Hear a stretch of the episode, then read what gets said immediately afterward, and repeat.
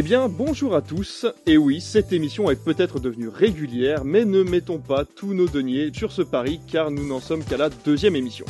Avant de commencer, il est bien sûr de coutume de vous présenter mes comparses, à commencer pour changer par notre lauréat dans la catégorie chiffre TV. Quand il ne se souvient pas d'une date, il part en randonnée aux quatre coins de la France, c'est David Saint-Nazaire. Bien bonsoir à tous, merci pour cette très belle présentation.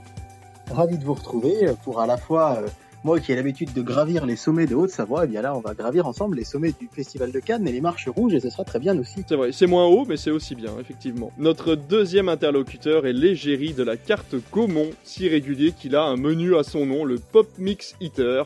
Lui qui adore entendre le doux bruit du maïs sous la dent de Jean Kevin à côté de lui lors de la séance de Doctor Strange, c'est Comics Eater. Bonsoir à tous. Euh, eh bien, tu te trompes en plus parce que la semaine depuis 15 jours, je ne vais pas trop au Gaumont, je vais dans le petit cinéma RSC. Euh, donc euh, voilà, je fais de l'infidélité. Ah bah bravo, voilà, moi je prépare des super trucs comme ça, là, tout écrit, et en fait tu vas même plus dans tes dans ton cinéma auquel tu parles. Si, mais c'est parce qu'il n'y avait pas la programmation qui m'intéressait. Oui, oui, ça reviendra, ça reviendra le bruit des popcorn te manquera au bout d'un moment, je pense. Oh oui. J'adore ça, j'adore ce bruit en plus. Eh bah oui, oui, je sais bien. Et la dernière, mais non des moindres, qui a en personne monté les marches de Cannes, investi dans son travail, elle y est allée beaucoup trop tôt et n'a pas compris pourquoi le tapis était rose. C'est Alice, comment vas-tu? Ça va très bien, merci. mais il était très beau ce, pink carpet. Vous pouvez d'ailleurs aller écouter l'émission, euh, je ne sais plus combien, de Bob Incast pour écouter euh, tes reviews de séries que tu étais allé voir pour, euh, pour Cannes Série il y a quelques semaines. C'était pour le mois d'avril. Et ben voilà, on va entreprendre tout de suite cette émission. Alors comme d'habitude, on va passer par les news. On parlera ensuite un tout petit peu de Doctor Strange in the Multiverse of Madness puisque on l'a tous vu et que c'est quand même l'occasion d'en parler. Et nous aurons ensuite notre gros sujet du jour, ce sera les festivals, leur importance et surtout pourquoi euh, certains décident encore d'exclure les plateformes de streaming qui parfois ont quand même des films qui auraient le mérite d'être montrés lors de ces euh, récompenses. On va ensuite forcément parler euh, des recommandations que nous aurons chacun de notre côté et on va tout de suite passer à nos news.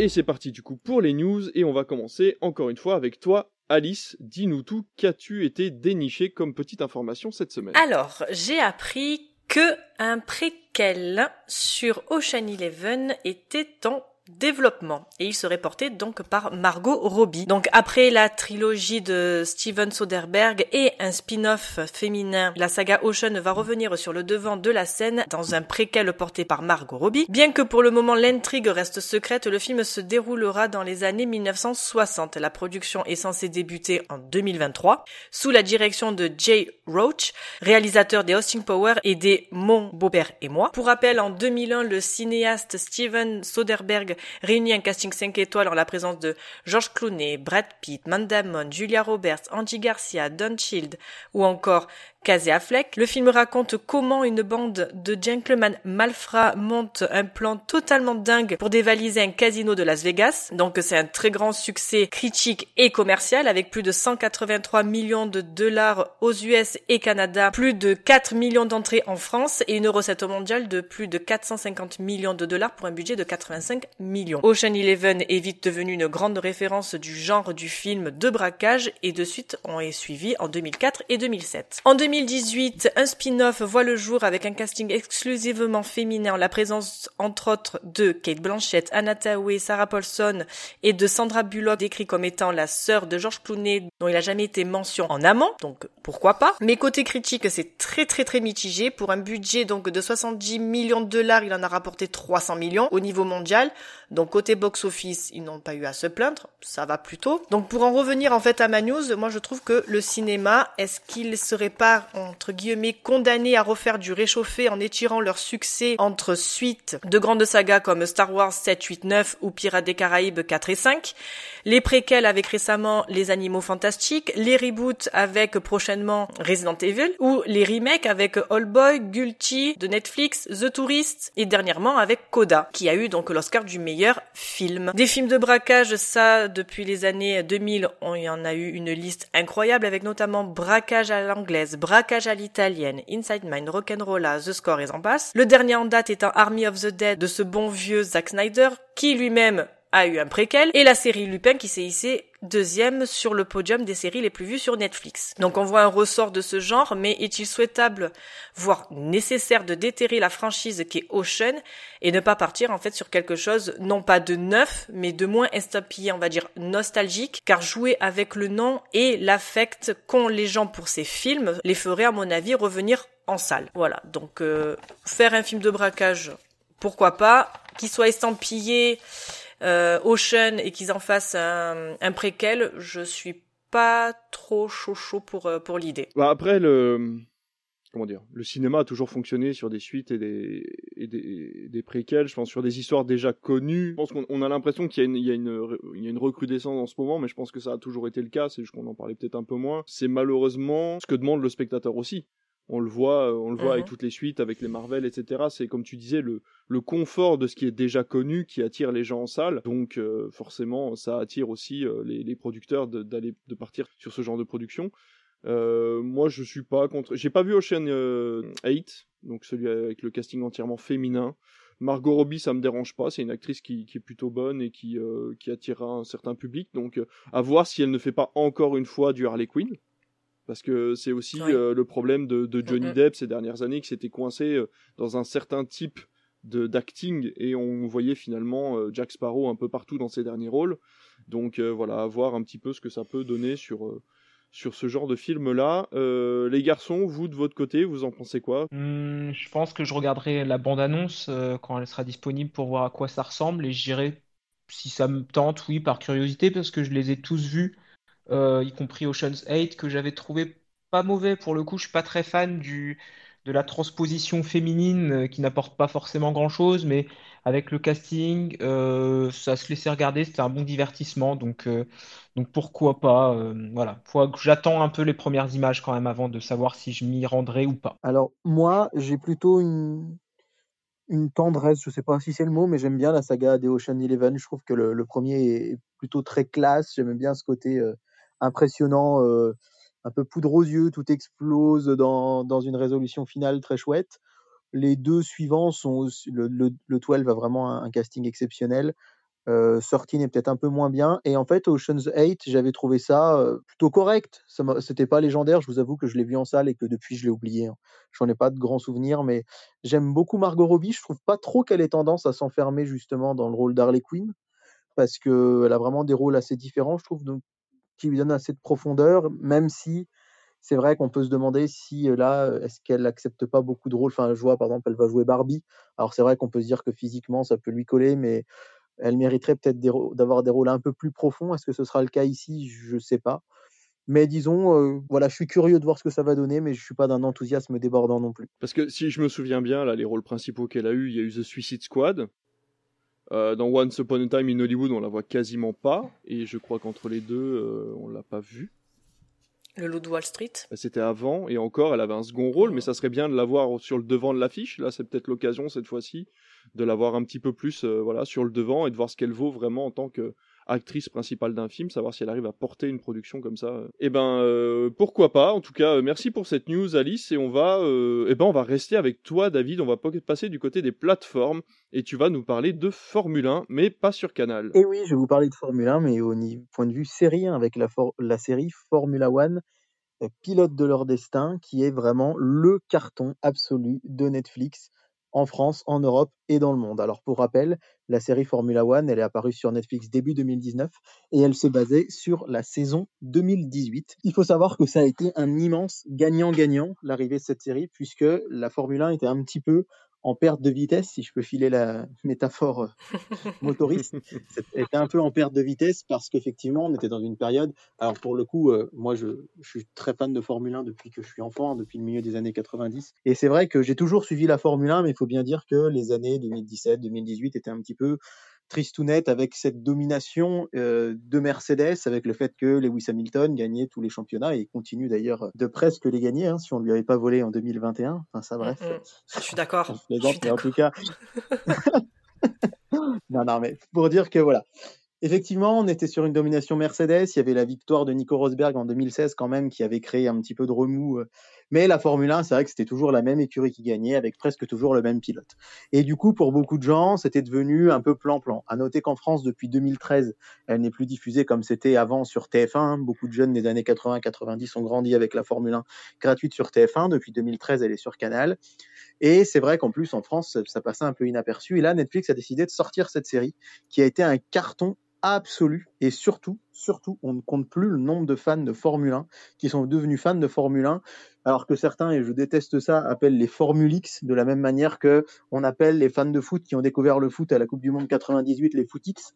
Eh bien, il est de bon ton quand on est un vieux fan de Formule 1 de dire ouais, mais eux, ils aiment juste à cause de Netflix, ils connaissaient pas la Formule 1 avant. Moi, je trouve que ben, si ça peut faire grandir ce sport que j'aime tant et lui apporter plus de supporters, eh ben, c'est génial. Maintenant, cette série, elle cartonne, mais elle n'est pas exempte de polémique. Il y a eu tout un tas de soucis autour de la série qui fait que, euh, ben, comme je dis, c'est du gagnant-gagnant. C'est-à-dire que ça a fait gagner beaucoup d'abonnés à Netflix qui voulaient voir absolument cette série, qui étaient fans de Formule 1, et à l'inverse. Il y a énormément euh, de gens qui ont découvert la Formule 1 grâce à Netflix. Et c'est vrai que ça, a fait vraiment, vraiment, ça a fait gagner à la Formule 1 un nombre de, de fans dans le monde absolument incroyable. Et on peut même pas s'imaginer l'impact que cette série a pu avoir sur la Formule 1. Les stades sont pleins, enfin les stades, les circuits, pardon, les circuits, les tribunes sont pleins. Tous les grands prix actuellement sont à guichet fermé. Avant le Covid, hein, c'était loin d'être le cas. Il y a même parfois, on retrouvait euh, quelques jours plus tôt, euh, avant le, Grand Prix, euh, des places bradées. Là, je peux vous dire que moi, j'irai au Grand Prix de France au mois de juillet et c'est déjà sold out depuis euh, très longtemps et donc ce sera la première fois de ma vie que j'irai à un Grand Prix de Formule 1 donc je suis super content d'aller au Castellet mais pour vous dire que j'ai acheté mes places quand même euh, si je dis pas de bêtises en septembre octobre pour un Grand Prix qui va se courir au mois de juillet. Et donc du coup, ça a eu cet immense impact, mais il y a quand même quelques polémiques du côté des pilotes de Formule 1 notamment. Hein. On rappelle que Max Verstappen a refusé de participer à la saison 4, disant que Netflix créait des fausses polémiques des fausses rivalités entre les pilotes. C'est vrai qu'il y a des erreurs dans la série, hein, certains grands prix. Je pense au Grand Prix, euh, si dis pas de bêtises, 2021 du Brésil, qui nous annonce euh, Verstappen en pôle, alors qu'en fait c'était Valtteri Bottas, qui va nous créer des fausses disputes. On va prendre par exemple un exemple tout bête chez McLaren jusqu'en 2020. Euh, les deux coéquipiers, c'était Lando Norris et Carlos Sainz, qui sont très amis dans la vie. Et la série leur a créé une sorte de rivalité avec des, des fausses polémiques entre eux. On a eu aussi un petit souci avec des Netflix qui auraient mis des fausses conversations radio entre des teammates, des, des ingénieurs et euh, les pilotes. Je vous ai dit, c'est du gagnant-gagnant, et là, c'est un peu maintenant du je t'aime moi non plus. C'est-à-dire que la Formule 1 est hyper reconnaissante à Netflix du fait que le sport, grâce à eux, soit devenu plus populaire. Mais d'un autre côté, eh ben, il y a, sur la première saison d'ailleurs, hein, euh, ni Mercedes ni Red Bull n'avaient accepté, c'est les deux plus grosses écuries, hein, de participer à la série. Et là, ils ont accepté de le faire finalement avec le temps. Et au final, ben, c'est Verstappen qui est quand même le champion du monde actuel en titre, hein, qui, euh, qui n'a pas participé et qui a refusé de participer à cette saison 4. Et donc ma news, pour, ça a été très long comme introduction, mais c'est pour vous annoncer qu'il y aura bien une saison 5 et 6. Ça a été officialisé il y a une dizaine de jours, mais on ne sait toujours pas si Verstappen acceptera d'y participer. On sait qu'actuellement les caméras de Netflix sont dans les paddocks. Alors contrairement à ce qu'on pourrait croire, hein, les caméras de Netflix ne sont pas à chaque Grand Prix de Formule 1 euh, dans les coulisses d'une équipe. Pour les 8-10 épisodes d'une saison, en fait, ils participent euh, à peu près à autant de grands prix, c'est-à-dire à la moitié, voire à peine de la saison. Mais c'est vrai que la Formule 1, c'est un monde eh bien, où il se passe toujours des choses. L'année dernière, le championnat a été palpitant. On y a fallu attendre le dernier tour du dernier Grand Prix pour savoir qui, a été le, qui allait être le champion du monde. Et c'est vrai que du coup, ça a énormément apporté à Netflix parce qu'on savait, les gens qui regardent la Formule 1 disaient vivement que je puisse voir sur Netflix ce que ça va donner. Et puis, vous aviez également euh, bah, tout un tas de gens qui ont découvert ces scénarios incroyables hein, que qu'a été donc le championnat du monde l'année dernière pour Verstappen. On peut penser aussi en 2020 à l'accident dramatique de Romain Grosjean qui s'en est sorti miraculeusement au Grand Prix de Bahreïn. Et du coup, voilà, c'est un peu je t'aime moi non plus, mais ce qui est sûr, c'est qu'il y aura deux saisons de plus. À voir si Netflix va un petit peu plus s'en tenir aux faits et un petit peu moins romancé, fictionné. Mais il faut quand même rappeler que Netflix, bah, voilà, c'est aussi son boulot de, de faire des histoires. Mais c'est vrai qu'il y a quand même ce petit décalage entre la réalité et la série. En tout cas, moi qui aime la Formule 1, même si du coup j'ai pas cet effet de surprise quand je regarde la série puisque je sais qui a gagné tel Grand Prix, qui a été champion. Je trouve quand même que ça me permet de voir ben, ces pilotes que, j'admire beaucoup sous un autre angle, euh, différemment. Et moi, je trouve ça quand même super intéressant, même si j'aimerais encore une fois de plus qu'il n'y ait pas ces approximations ou ces petites inventions qui, je trouve, nuisent un peu à cette série. Bah, question pour les personnes qui suivent déjà la Formule 1 et qui voudraient se mettre à la série, parce qu'on parle beaucoup des gens qui se mettent à la série puis qui du coup se mettent à la Formule 1.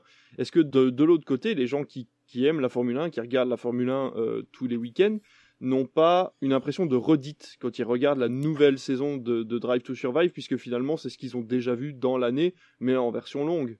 Bah, c'est, je sais pas si ce qu'en pense Alice, qui, aime aussi la Formule 1, et je sais pas si tu as vu la série, mais moi je trouve que c'est, comme je le disais, euh, il n'y a pas ce côté surprise. Moi, mes amis, récemment, quand ils regardaient les deux premières saisons, ils me disaient, mais alors, qui c'est qui a été champion? Non, mais dis-nous pas, spoil-nous pas, on veut savoir ce qui se passe. Mais voilà, j'avais des gens qui, c'est vraiment, je pense, hyper intéressant quand on n'a pas vu les grands prix, on est vraiment à fond dedans. Moi, du coup, c'est vrai que j'ai pas ce côté-là. Comme je sais qu'il quand on, il parle de telle course, enfin, c'est pas du spoil, mais en saison 1, on parle de Nico Hülkenberg, qui était pilote chez Renault et qui n'a, qui est un super pilote hyper talentueux, mais qui n'a jamais fait de podium de sa vie en Formule 1. Et il y a vraiment un Grand Prix où il a failli le faire, ce podium. Et malheureusement, il a un accident au dernier tour alors qu'il était troisième.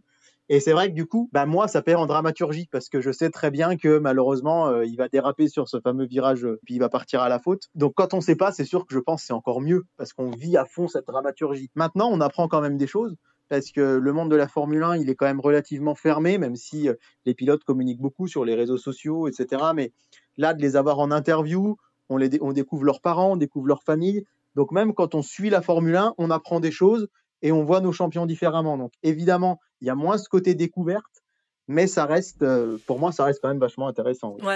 C'est ça, c'est que tu vois en fait vraiment ce que, on va dire l'envers le, du décor de ce que nous déjà on, peut connaître. Euh, moi, je sais que voilà, avec euh, toutes les news, quand c'est des semaines de, de Grand Prix, enfin, j'ai mon téléphone, il fait que que popper parce qu'il y a des news, des news et des news sur euh, euh, sur telle ou telle euh, écurie, sur tel ou tel euh, pilote. Et la première et deuxième saison étaient vraiment pas mal parce que c'était, alors la première saison c'était axé sur des pilotes et la deuxième saison était axée sur les écuries. Donc c'était vraiment pas mal.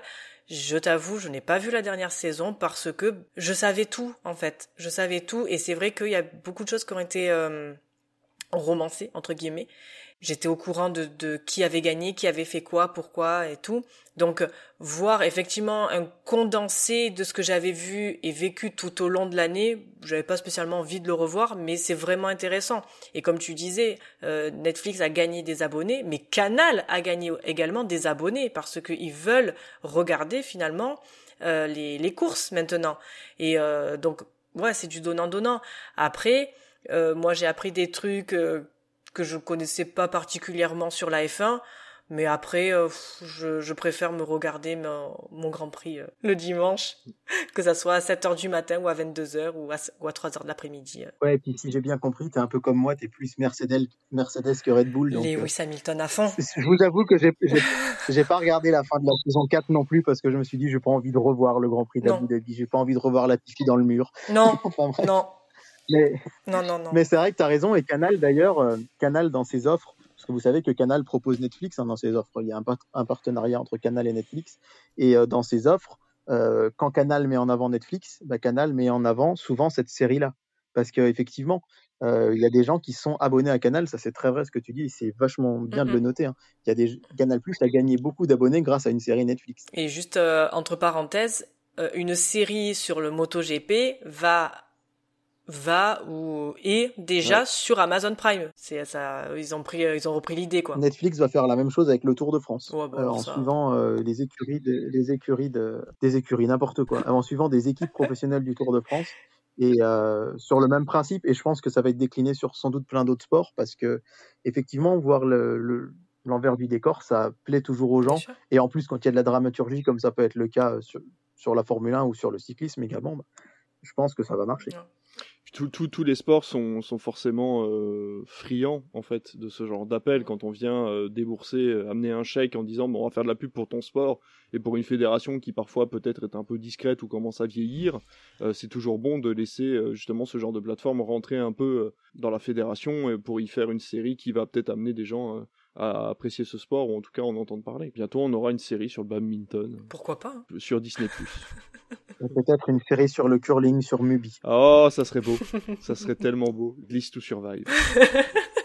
Comme Exeter, un mot sur la Formule 1 ou toi ça te passe au-dessus? Euh, bah Moi je regardais pas mal de Formule 1 quand j'étais plus jeune. Je sais que ça m'intéressait, mais j'ai j'ai un peu arrêté il y a une dizaine d'années et j'ai pas forcément retrouvé le temps et l'envie de regarder. La série est dans ma liste sur Netflix, donc euh, un jour, qui sait, Oui, non, mais parce que la, la liste Netflix c'est infini, hein, donc euh, peut-être que un jour j'arriverai à prendre le temps de la regarder, parce qu'en tout cas, euh, David euh, m'a très bien donné envie de regarder ça et c'est quelque chose quand même qui m'intéresse. Je me souviens quand j'étais plus jeune d'avoir regardé les Grands Prix et de me passionner pour ça. Donc euh, maintenant, je connais plus du tout les coureurs, etc. Je connais forcément Lewis Hamilton de nom et quelques écuries, mais j'ai un petit peu décroché. Eh ben, c'est une magnifique transition puisque tu vas garder la parole comme X-Hitter et on va parler de ton euh, décrochage de Stranger Things saison 4. Eh bien oui, on va rester sur Netflix justement puisque il y a quelques jours a été dévoilée la durée des neuf épisodes qui composeront la quatrième saison de la série phare de la plateforme Netflix, en tout cas l'une des séries les plus populaires, à savoir Stranger Things. Ainsi, les épisodes 1 à 8 varieront entre 1h15 et 1h38. La plupart sont plutôt entre 1h15 et 1h20 à peu près, et on en a euh, deux qui sont un petit peu plus longs, hein, je ne vais pas vous donner tout le détail. Et le dernier épisode, lui, est annoncé, l'épisode 9, avec une durée d'environ 2h30, c'est-à-dire au-delà même d'un film, hein, un film long, on pourrait dire. Alors, il est intéressant de noter ce phénomène qui n'est pas nouveau, mais qui tend à se démocratiser chez Netflix, qui est l'allongement des durées des séries. Parce que euh, je pense qu'on a tous été habitués à des séries qui sont plutôt dans l'ordre de 45 à 55 minutes la plupart du temps. Et il n'est pas rare désormais d'avoir des séries qui dépassent facilement l'heure pour l'épisode.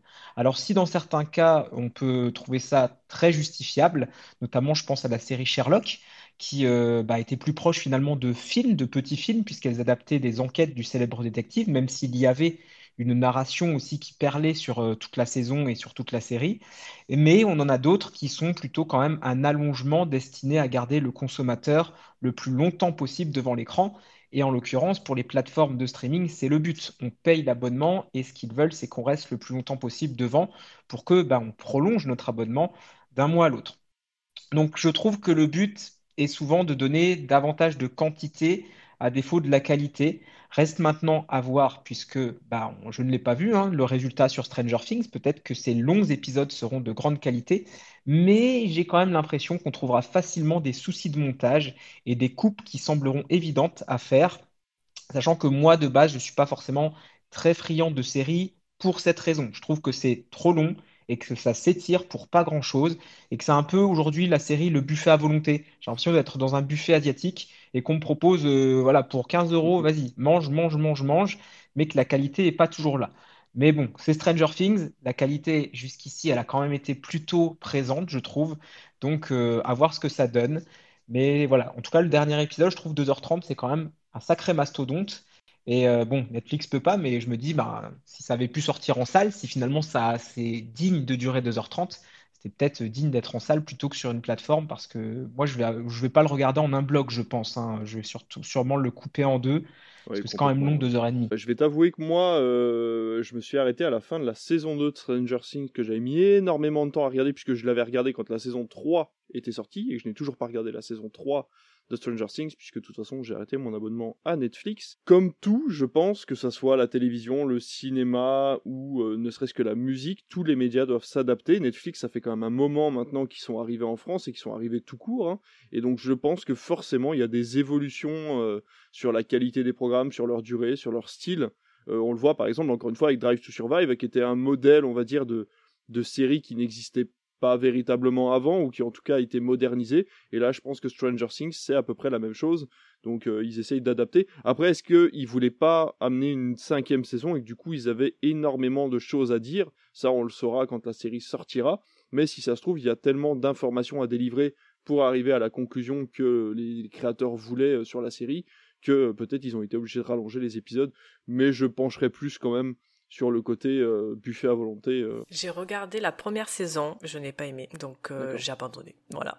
Mais euh, faire un épisode qui dure deux heures et demie, ben en fait pourquoi pas faire dix épisodes? Moi c'est ça que je comprends pas. Pourquoi faire neuf avec le dernier de 2h30 et pourquoi pas en faire 10 en fait? Je... C'est encore une fois un modèle économique. Je pense que les gens sont habitués à avoir 13 épisodes. De... Combien il va y avoir d'épisodes, Damien? 9. Euh, 9 épisodes. Ben voilà, tu en fais 10. Bah oui, oui. Oui, c'est vrai. ouais. Ça aurait pu faire 10 épisodes en fait. Ben voilà. Ouais, c'est peut-être pour marquer le coup, hein, c'est peut-être simplement pour faire du buzz. hein. Ouais, non mais je oui, pense c'est ça. c'est ça. Dernier mais épisode, on met voilà Je le truc super long. Si c'est bien fait, qu'il y a de matière à faire un épisode de 2h30, pourquoi pas hein Sachant que c'est une série, ben pourquoi pas euh, pourquoi pas faire des épisodes en fait. C'est là, c'est c'est là que je ne comprends pas. David, de ton côté? Bah, moi, de mon côté, je me dirais que je me garderais bien d'émettre un avis avant de les avoir vus. Effectivement, sur le papier, ça peut paraître surprenant. Maintenant, je me dis peut-être que artistiquement, ça se justifie. Moi, étant fan de Stranger Things, je me dis, ben, tant mieux, j'en aurai plus. Maintenant, c'est vrai que on, est d'une génération, nous, qui avons surtout connu des séries télé, qui, est- des séries qui étaient calibrées pour la télé. Si on prend ben, les grandes séries des années 2000, euh, Lost, Desperate Housewives, Grey's Anatomy, euh, euh, 24 heures chrono, les experts, j'en passe, c'était meilleur. C'était vraiment calibré pour la télé américaine. Un épisode, c'est 52 minutes avec euh, tant de coupures pub de tant de minutes. Chez nous, en France, ça devenait 52 minutes avec une coupure pub de 5 minutes, etc. Et tout était très calibré pour ne pas déborder du moule. Alors, moi, vous le savez, je suis quand même euh, plutôt un défenseur de la télé que des plateformes, mais s'il faut bien reconnaître une chose aux plateformes, enfin, dis défenseur, hein, je suis abonné aux plateformes comme vous, hein, il n'y a pas de souci, mais ce que je veux dire, c'est que pour moi, un des avantages des plateformes aussi, c'est que quelque part, on n'a plus cette contrainte-là. On n'a pas la contrainte d'un diffuseur qui doit avoir un programme avant, un programme après, ne pas dépasser. Et je me dis, bah, du coup, ça peut laisser libre cours à l'art, justement, aux artistes. Et puis, ben, s'il veut que son épisode, au lieu de faire 52 minutes, il fasse 1h45, ben, c'est peut-être que ça se justifie. Donc, je me dis que ça a au moins cet avantage-là, les plateformes. Maintenant aussi, ça peut avoir la contrainte que bah, quand les épisodes devaient faire 52 minutes, bah, le réalisateur et les scénaristes étaient obligés de le rythmer quelque part. Ils devaient tenir. Là, du coup, bah, peut-être qu'effectivement, on va s'affranchir de coupes qui auraient été nécessaires. Personnellement, moi, je sais que bah, il y a des épisodes de Trou Détective que j'adore. Il y a eu des épisodes d'une heure 20, une heure 25. Euh, le final de la série Oz, il était pas loin de deux heures. Mais c'est vrai que c'est souvent plutôt sur des épisodes uniques en fin de saison ou des choses comme ça. Là, c'est plus surprenant. Mais maintenant, encore une fois, je trouve que ben, c'est toujours bien de se, ga- se garder d'avoir un avis tant qu'on n'a pas vu et de juger sur pièce. Mais c'est vrai que c'est surprenant, mais j'ai hâte de voir ce que ça donnera quand même. Oui, effectivement, on va attendre de voir. C'est vrai que Disney Plus a lancé euh, dernièrement sur les séries Marvel un tournage en fait d'un bloc de 6 heures prédécoupé en épisodes de 1 heure ou de 30 minutes en fait et ça désignait le, la, la durée en fait totale de, du média euh, donnait la durée par épisode. C'est-à-dire qu'on avait 6 épisodes de Vendavision on a eu euh, 8 épisodes de euh, Falcon and the Winter Soldier. Donc en fait c'est t'as raison David sur ce point-là le fait qu'on ait plus les coupures pub donne une liberté de durée en fait euh, aux créateurs de la série qui après peuvent redécouper euh, la, série en, nombre d'épisodes voulus. Et euh, finalement ça peut être tout simplement une volonté des créateurs sur la quatrième saison de pouvoir redécouper la série euh, après avoir fait un bloc de bah là ça va faire un bloc d'une dizaine d'heures d'une douzaine d'heures qui va être redécoupé en un certain nombre d'épisodes à un point euh, bien précis euh, de début du générique quoi. Ouais, c'est ça. Après, c'est pas tant d'ailleurs la publicité hein, qui définissait la durée d'un- épisode, mais la grille des programmes surtout. C'est-à-dire que euh, si vous faisiez un épisode qui fait une heure et demie, ben, vous saviez que bah, le programme d'après, surtout aux États-Unis, il faut pas oublier que chez nous, TF1, France 2, M6, quand on regardait des Desperate Housewives sur Canal, par exemple, le jeudi soir, il y avait deux épisodes à la suite. Quand il était diffusé ensuite sur M6, c'était pareil, c'était par, par euh, bloc de deux épisodes. Aux États-Unis, on est vraiment sur ces séries, c'est des formats d'un épisode par semaine, donc 52 minutes par semaine. Et du coup, c'est juste impossible d'avoir quelque chose d'un peu plus long parce que forcément, après, ça décale tout le reste. Effectivement, là, c'est l'avantage de la plateforme, c'est qu'ils se disent, bah, écoutez, euh, on fait autant, de temps qu'on veut et on va voir si ça passe. Les, les séries Marvel sur Disney+, je suis pas méga fan de toutes, mais c'est vrai qu'elles sont vraiment construites comme des longs métrages qu'au final on a découpé. Donc là, à voir la découpe de Stranger Things, ce que ça va donner. Ben, merci pour cette news qui est là aujourd'hui les news c'est bien on, on prolonge en fait sur des sujets on, on s'intéresse et puis finalement ça nous permet de parler de plein de trucs j'adore ça mais il est temps de raccrocher les wagons et de s'intéresser au festival de Cannes puisque ma news va nous introduire à notre sujet principal bien qu'on va parler un petit peu de de Doctor Strange juste avant, mais euh, j'ai trouvé encore une news euh, plutôt cocasse puisque, bon, bah, comme vous le savez, TikTok est le partenaire officiel du Festival de Cannes cette année. Et considérant qu'il n'était pas assez mis en lumière, il a décidé de se faire encore plus remarquer avec cette histoire que je vais vous raconter.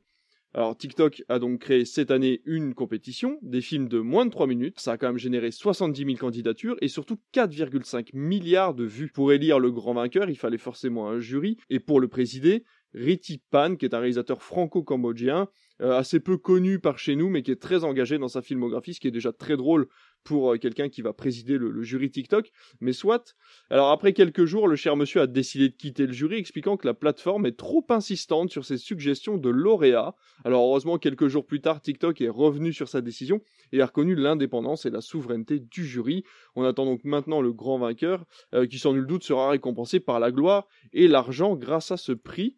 Alors j'ai trouvé ça vraiment très drôle de voir que TikTok, pour sa première année en tant que, en tant que sponsor officiel de Cannes, décide de suggérer euh, de façon euh, assez euh, intensive certains créateurs plutôt que d'autres à son jury, surtout que le réalisateur, donc Pan, est assez connu pour des films engagés pour le, pour le Cambodge, en fait, justement, il est plutôt du côté de la liberté d'expression, on va dire, donc c'est vrai que c'est assez particulier de vouloir lui, lui, lui imposer des choix comme celui-là. Et euh, voilà, j'ai trouvé ça quand même euh, assez drôle. Je sais pas si vous aviez entendu parler de, de cette histoire, mais euh, bon, en tout cas, encore une fois, ce qui est bien, c'est que ça fait parler de Cannes. je sais pas s'il y a des TikTokers parmi vous. Non, je suis trop vieille pour ça. Oh, tout trop vieille pour ça. On a le... Non, je dois être plus, je suis plus vieux que toi, non? 30. Ah bah oui, je suis plus vieux que toi, du coup 33 et je TikTok moi, donc tu vois, comme quoi tout le monde peut TikToker. Ah bah tu vois, je ne savais même pas que c'était le partenaire, je ne savais ah, même pourtant, pas. ça a été, ça a été mis en avant. Ouais, bah je sais pas, j'ai dû passer vraiment à côté. oui, c'est pas très grave. J'ai un abonnement sur TikTok, c'est le cinéma Rio Borvo. Donc, je me suis fait un compte pour te faire plaisir, mais, mais j'ignorais complètement aussi que TikTok était, euh, était partenaire. J'ignorais tout de ce que tu nous as dit là. Donc, comme quoi, euh, parler avec toi, c'est toujours être avec un puits de science et on apprend toujours des choses. C'est merveilleux. C'est vrai que parler de TikTok, c'est toujours, euh, ça se rapproche de la science quand même. Ça nous montre à quel point on est boomer. Ouais, alors c'est vrai que vraiment, pour le coup, si vous voulez buzzer sur TikTok et créer un concept original, c'est vrai qu'il y a quand même très peu de gens qui parlent de Sinoche sur TikTok et euh, ça c'est un grand drame, c'est que je ne trouve personne qui parle correctement de cinéma sur sur cette plateforme donc euh, je passe euh, je passe malheureusement en boucle les conseils beauté naturelle et surtout les fabrications de produits ménagers entièrement faits sans produits toxiques. C'est de ça qu'est fait mon fil TikTok. bon, c'était la petite news en tout cas, mais voilà, je, je trouve toujours ça marrant d'aller chercher des informations comme celle-là. On va tout de suite passer à notre premier sujet principal et on va parler de Doctor Strange in the Multiverse of Madness. Le cauchemar commence.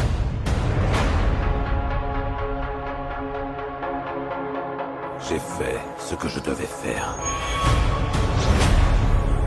pour protéger notre monde. Vous ne pouvez pas tout contrôler, Strange. Vous avez ouvert le portail qui relie les univers. Et nous ignorons quels êtres ou quelles choses vont le franchir. Wanda, que savez-vous du multivers? Vision avait une théorie. Il pensait que c'était dangereux. Il avait raison. Alors, ce fameux Doctor Strange est sorti euh, maintenant, euh, eh ben, ça fait euh, déjà une petite semaine, voire plus, quand vous écouterez cette émission. Et euh, il s'agit donc du deuxième opus de Doctor Strange, il s'agit de la phase numéro 4 du Cinematic Universe. Et donc cette fois-ci, Monsieur Strange est sujet à des cauchemars, et il se rend compte en fait une jeune fille arrive à passer d'univers en univers, et il va devoir l'aider pour, eh ben, écoutez, sauver bah, absolument tous les multivers, c'est-à-dire tous les univers qui sont parallèles aux nôtres.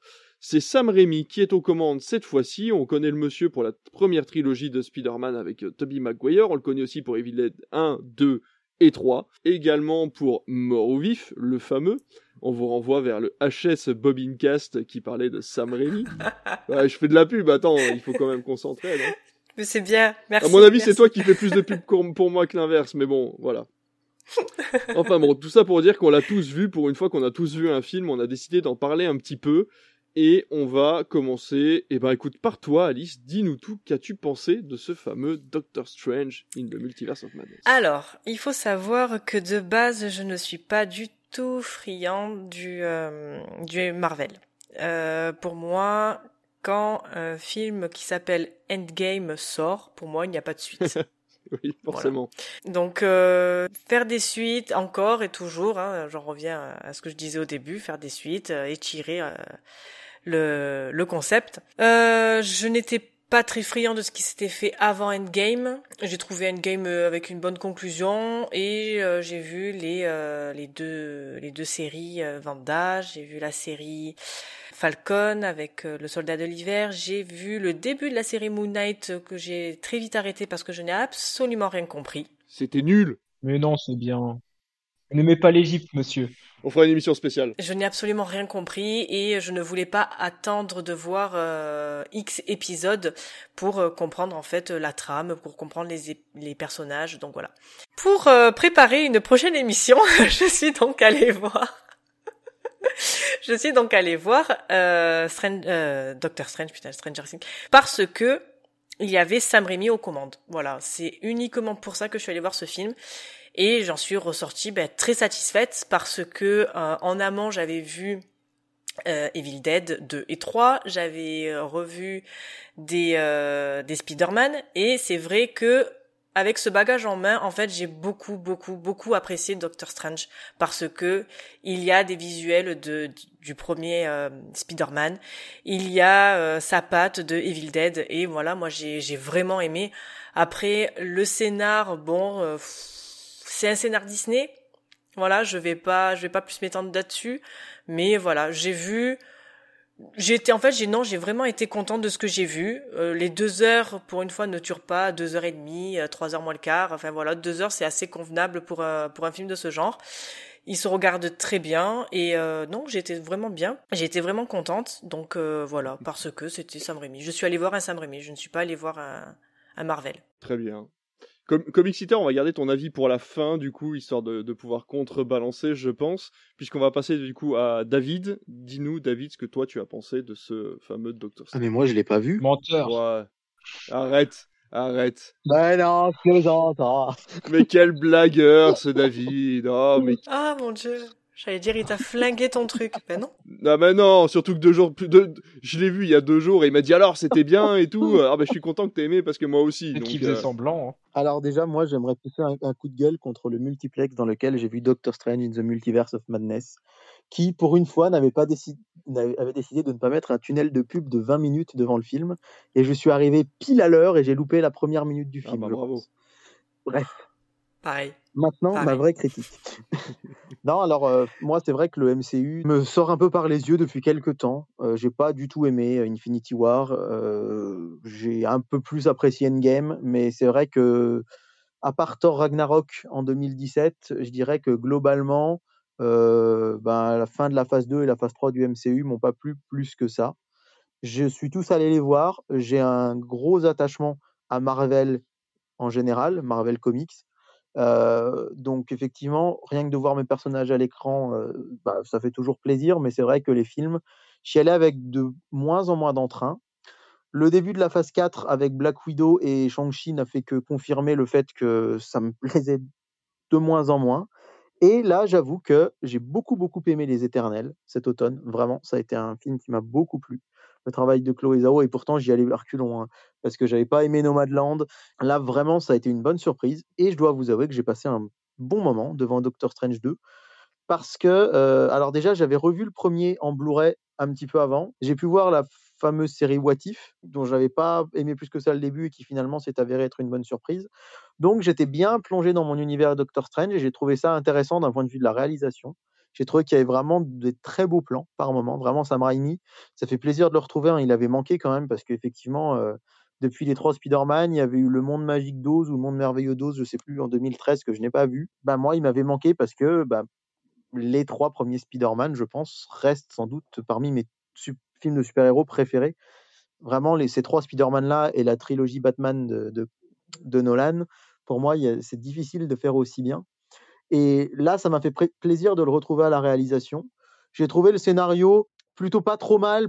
Après, c'est vrai que ben, ce côté multivers, on, on en a eu dans euh, le dernier Spider-Man, on en a eu euh, dans la série Loki. Et là, je me dis, bon, au bout d'un moment, c'est vrai que le multivers, c'est bien. Moi, j'aime bien qu'il y ait des crossovers, que les univers se rencontrent. Alors, attention, que nous, nous n'allions pas froisser les gros fans de Marvel qui nous écoutent s'il y en a. Attention, la série Loki n'est pas du multivers, mais des embranchements temporels. C'est vrai, excuse-moi. J'avais oublié que pour suivre une série et des films Disney, il fallait un bac plus 18 en physique quantique. non mais ça, ça, rien que déjà ce que tu me dis là, je le savais pas, tu vois. Donc je suis désolé si j'ai froissé des gens, mais il faut quand même pas oublier que ça reste du divertissement. S'il faut une, licence et un master en maths pour comprendre tout ça, c'est quand même fou. Mais bref, tout ça pour dire que des mélanges d'univers, on en a vu un peu de tous les côtés. Donc voilà, j'ai trouvé ça bien, mais il faudrait pas qu'ils continuent à nous faire ça tout le temps, tout le temps, tout le temps. petite parenthèse, j'ai trouvé très sympa le groupe des Illuminati. J'en dirai pas plus parce qu'il y a peut-être des gens qui n'ont pas vu le film, mais j'ai trouvé que les personnages étaient plutôt bien incarnés. Et pour parler d'incarnation, je trouve vraiment ça, c'est un point fort du MCU. Pour moi, alors j'en suis, j'ai peut-être lu 5% de, des comics que Damien a lu. Hein. J'en ai pas lu des milliers, mais j'en lis quand même pas mal et régulièrement. Et je trouve qu'un gros point fort quand même du MCU, c'est l'incarnation de ces personnages. Je trouve que Robert Downey Jr., Anthony Stark était vraiment parfait. je trouve que Chris Hemsworth en, en Thor, c'est vraiment génial. Et pour moi, vraiment, je trouve que Benedict Cumberbatch en, en Doctor Strange, il est parfait je le trouve parfait dans ce rôle. Je trouve que vraiment, il incarne parfaitement le personnage. Ça lui va super bien, ce côté classe, ce côté parfois un peu pompeux, ce côté un peu distant, mais en même temps dans l'action. je trouve que du coup, j'adore cette incarnation. Ça m'a vraiment fait passer un bon moment à ce niveau-là. Donc, je dirais globalement, j'ai passé un bon moment. Vous voyez, là, je l'ai déjà vu il y a deux, trois semaines. Et je pourrais pas dire qu'il me soit resté très longtemps en tête, comme a pu l'être The Batman, par exemple, au printemps, ou d'autres films que j'ai vus depuis. Mais pour moi, ça reste quand même un, très bon moment de cinéma, des beaux plans, un scénario sympa, une incarnation des personnages chouettes. Et globalement, euh, c'est vrai que bah, ces, petits, ces petites surprises, ces petits caméos, on, qui étaient quand même pas. Euh, c'est vrai que tout le monde attendait Tom Cruise en Iron Man, par exemple, ça aurait, pu être rigolo.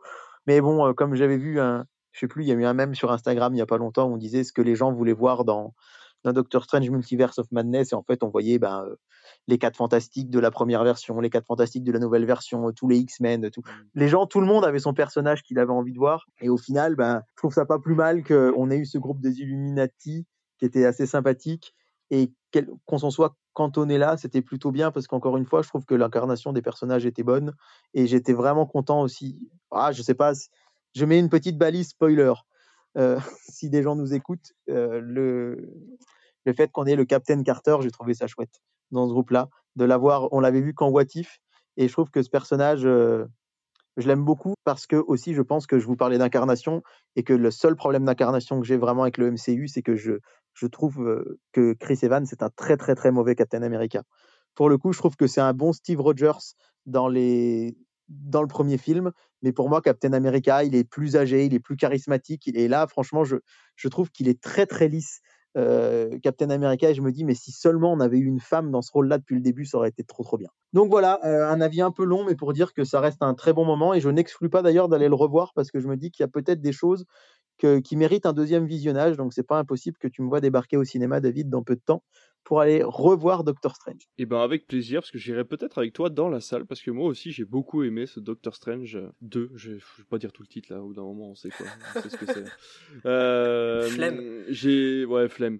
Euh, comme toi Alice, du coup j'avais, on avait revu du coup pas mal de films de Sam Raimi, et c'est vrai que ça aide énormément pour reconnaître euh, sa patte dans le film. Tout le monde disait oui, en fait le film est lisse, il y a pas de Sam Raimi dedans, mais je suis désolé, il y a du Sam Raimi. Il y a des plans à ras du sol, il y a des gros plans, il y a des caméras qui basculent de 45 degrés, il y a des zooms, des dézooms, euh, il y a un côté horrifique. Je, parle de la, la, la, la, scène du tunnel, la séquence du tunnel est absolument horrifique. Euh, voilà, c'est c'est pas du film d'horreur, mais j'avoue que parfois je me demande si Disney n'a pas du copinage au CNC pour qu'il n'y ait pas eu un avertissement sur le film quand même, parce qu'on est quand même à ça de l'avertissement au niveau du côté horrifique.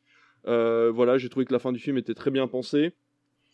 J'ai adoré les Illuminati. Je ne dirais qu'une chose, John Krasinski. Voilà, il est là quelques minutes, mais tu sens, tu sens, tu sens que c'est encore une fois, comme tu disais, l'incarnation en fait de ce personnage parfaitement choisi. On voit un certain personnage en fait parmi la bande des Illuminati. Et ben moi, ça m'a perdu. Je me suis dit, attends, attends, attends, attends. Si on voit tel personnage dans ce monde-là, c'est-à-dire que potentiellement il y a le reste qui suit.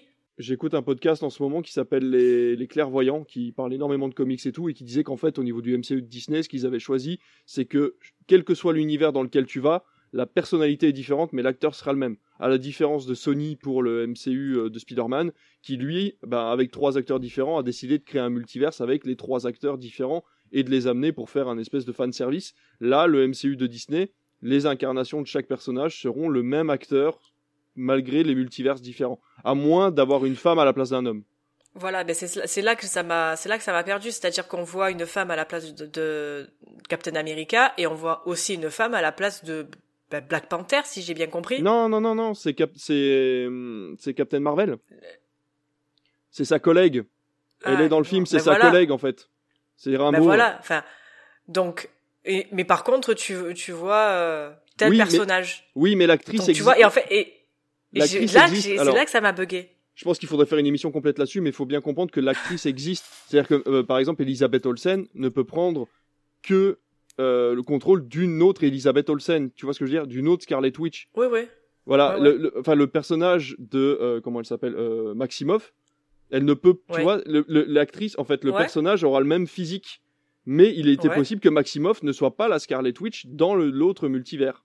Tu vois ce que je veux dire? D'accord. Si, le- si le personnage est, est différent, alors à ce moment-là, c'est pas le même acteur. Mais si le personnage a le même nom, alors à ce moment-là, c'est le même acteur. Mais bon, là, tout ça, je vais, on, on le coupera à l'émission parce que c'est beaucoup trop compliqué. Il faudrait faire une émission spécifique là-dessus. Mais voilà, le- et c'est ce qui entraîne la complication du multiverse maintenant qu'on rentre dans cette phase-là.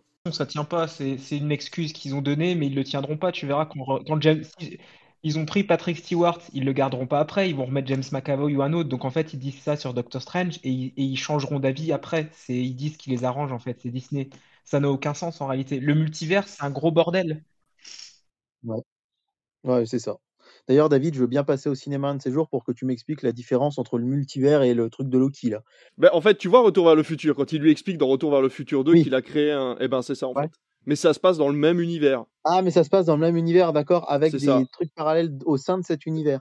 Ok, ça. bah tu vois, j'ai quand même regardé Loki en entier, j'avais pas pigé ça, purée. Ouais, D'accord, ok, ça. merci, merci. C'est juste des interférences temporelles. Ouais, non, mais c'est ça, ça devient n'importe quoi. Et le problème, c'est que c'est comme ça dans les comics. Faut se dire que, enfin, les, dans les comics, il y a le- les, les mêmes problématiques.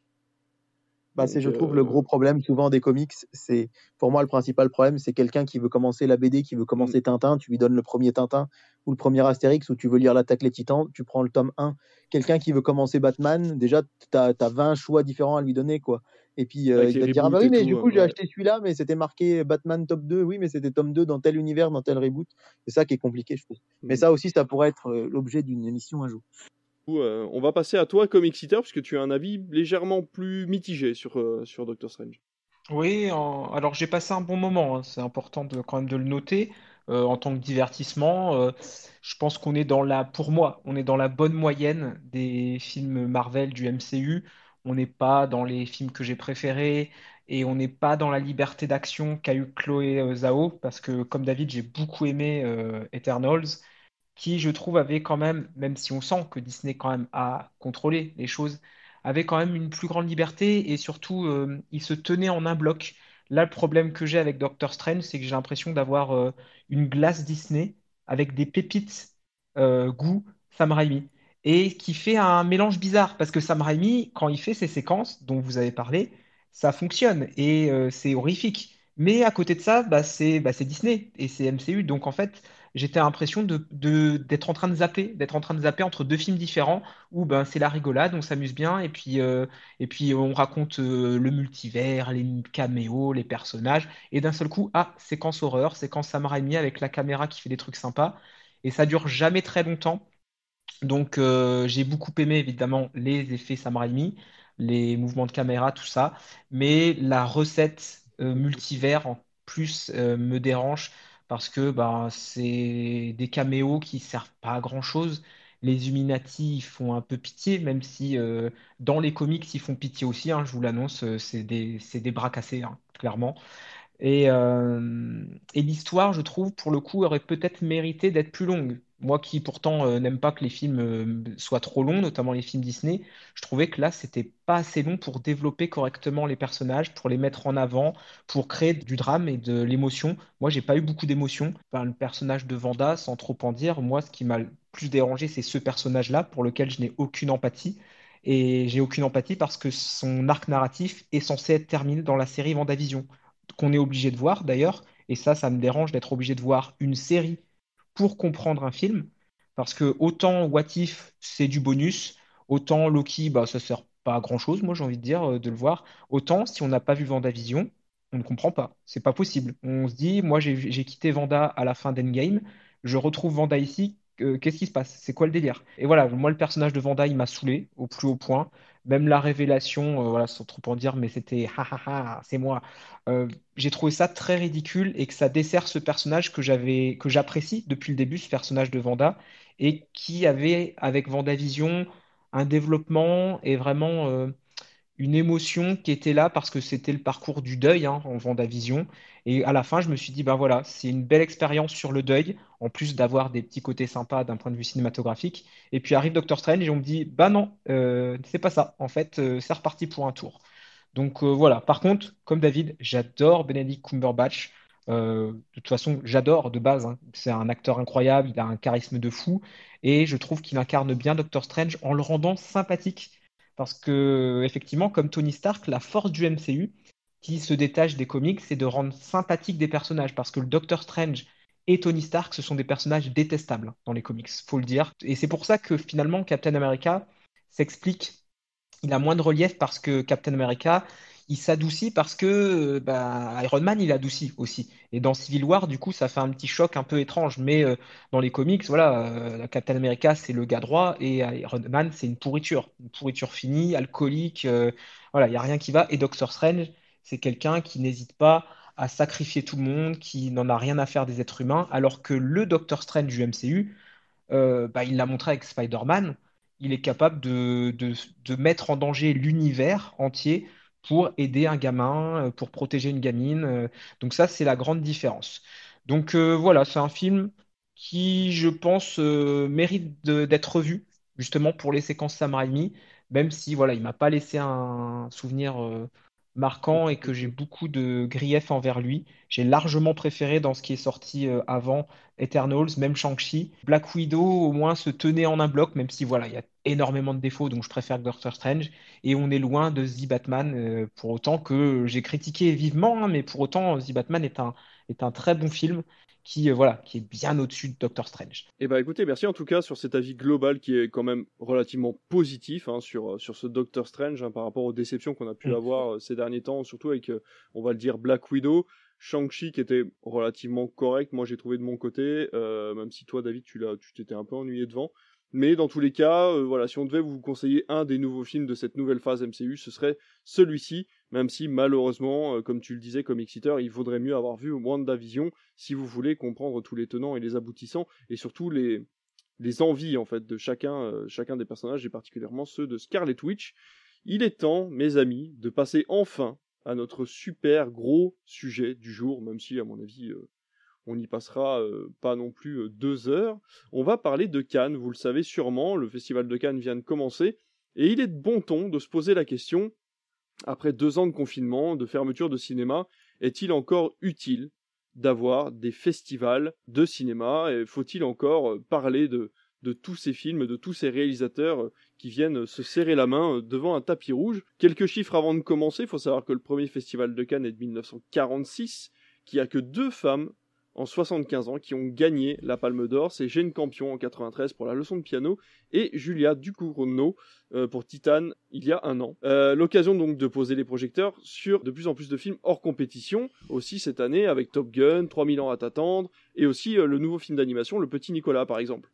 Alors cette année il y a 21 films en compétition, il y en a plus du double qui sont présentés ou représentés, encore une fois aussi Or, euh, tapis rouge, il y a le marché du film, hein, avec des achats de films entre distributeurs et producteurs qui se fait forcément en dehors des caméras. Alors, il n'existe pas que le Festival de Cannes, hein. on a aussi les Golden Globes en janvier, les Césars en février, les Oscars en mars, la Biennale de Venise entre août et septembre, la Berlinale de Berlin, et le film fantastique de Gérard Mer, ou encore le Festival de Sundance qui sont tous les deux au mois de janvier. Alors il en existe plein d'autres, hein. on connaît euh, notamment celui qui est dans notre région, David, hein, le, festival du euh, second rôle, hein, euh, Jean Carmet, qui, qui, a, quand même un assez gros rayonnement, il, faut, il faut le dire, la plupart du temps on voit des, des, jeunes, des jeunes acteurs se présenter à Moulins et puis finalement finir en, en tête d'affiche de nos films français quelques années plus tard. On va se poser la question tout de suite, on va pas passer par quatre chemins.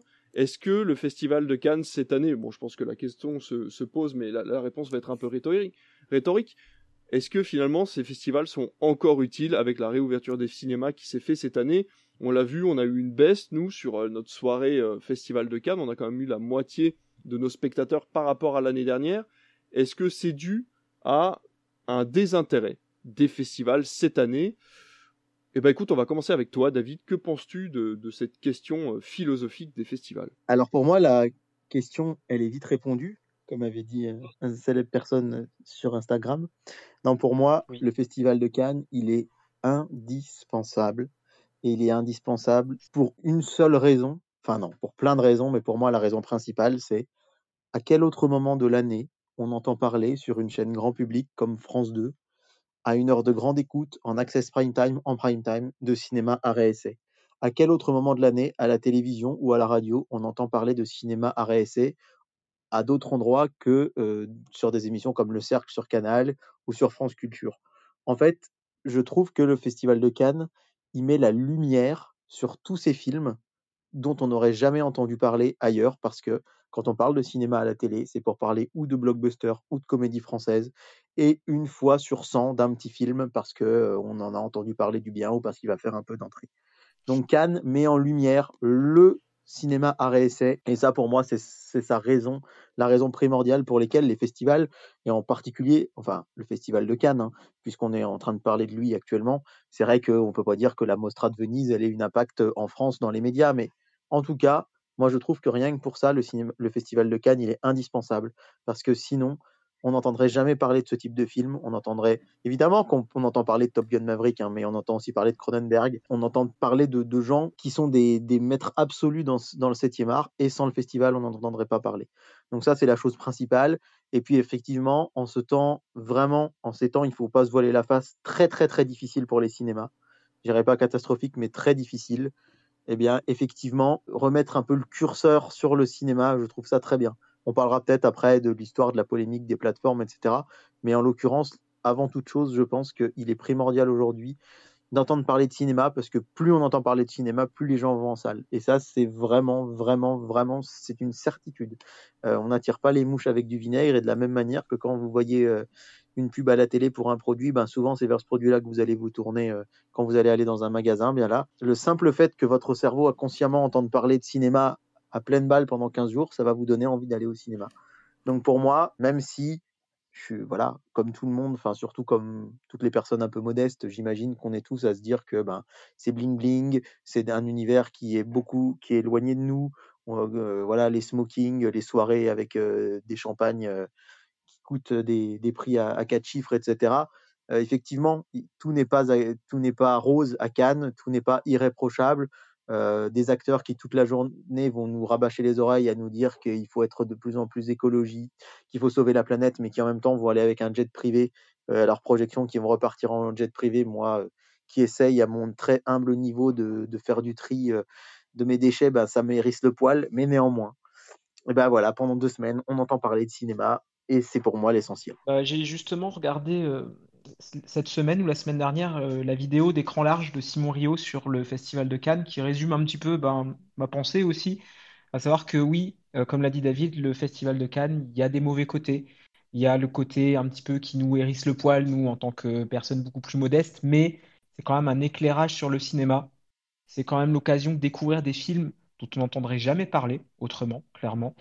Et euh, il y a aussi, tu le disais, tout le marché du film. C'est-à-dire qu'au-delà de notre aspect, nous, extérieurs, spectateurs, c'est aussi l'occasion pour des acteurs du cinéma, de cette industrie, pour des gens qui veulent faire du cinéma, des étudiants, etc., de découvrir un peu ce monde-là, de rencontrer des gens, des producteurs, euh, des réalisateurs, euh, pour les exploitants, d'essayer de... Voilà. Donc il y a toute cette partie-là qui nous est, à nous, grand public, un peu inconnue, parce que nous, on voit la montée des marches, on voit euh, les séances projetées, on voit le palmarès, mais il y a toute une industrie et une, tout un microcosme qui se fait à Cannes pendant cette période-là, ce qui fait que voilà, la, ville, elle est pleine à craquer, que le prix est extrêmement élevé pour retrouver une chambre d'hôtel.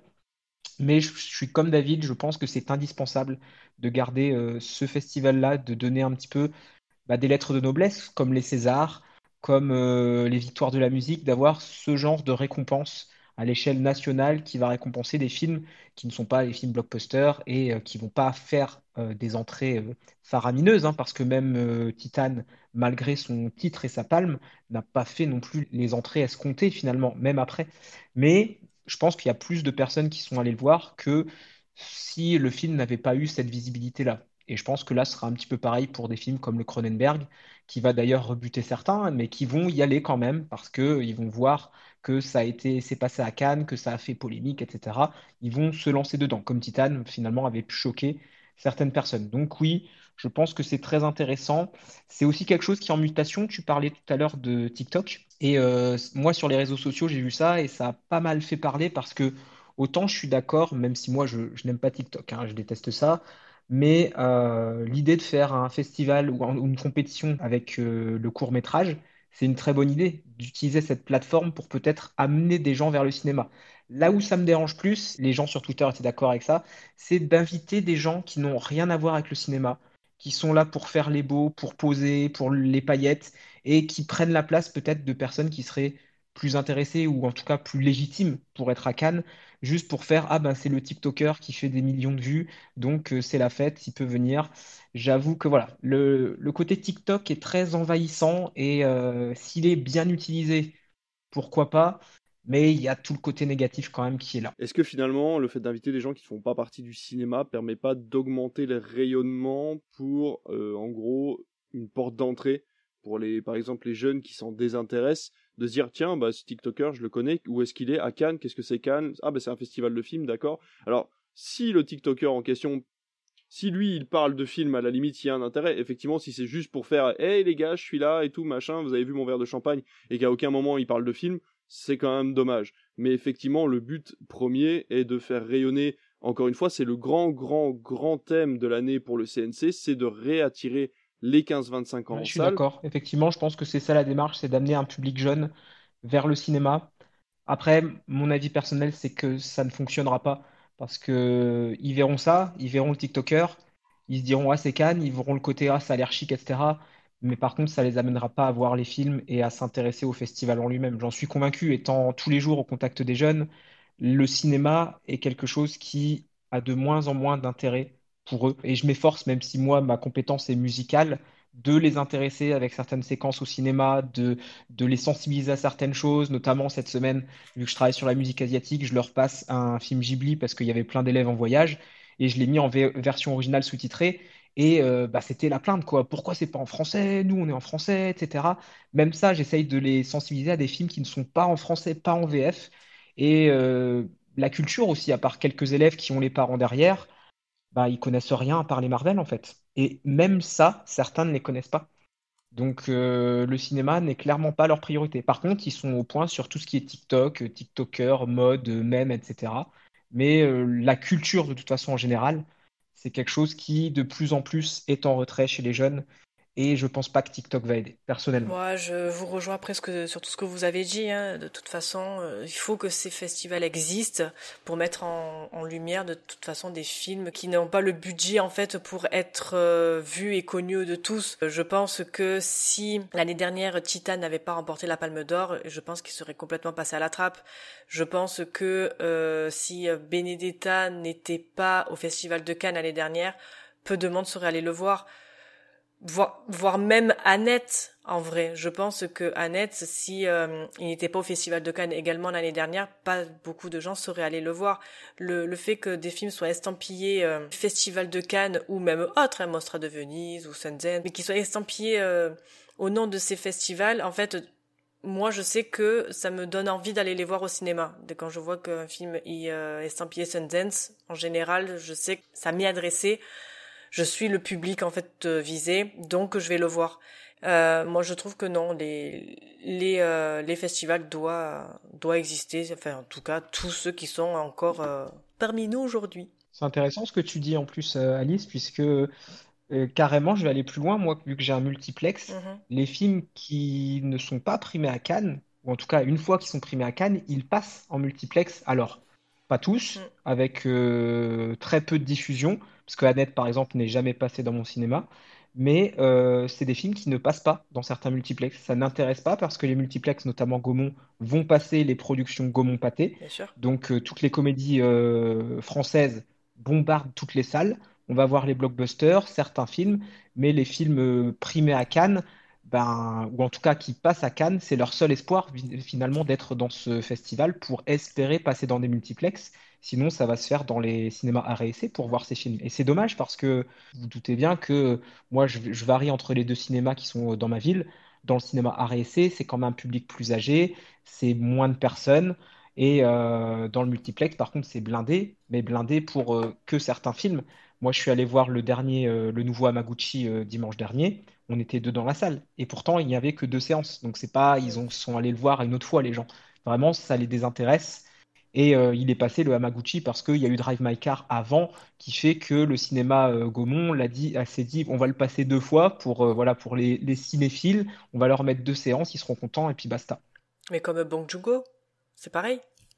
Il a gagné la palme, pareil, la palme d'or euh, de, de- de 2019, si je dis plus, si je dis pas de bêtises. Euh, je crois, ouais, c'était 2019 pour Mais Parasite. voilà, mais après, euh, pour, euh, enfin, moi je sais que Bong Joon-ho, j'adore depuis, moi je l'ai connu avec Snowpiercer.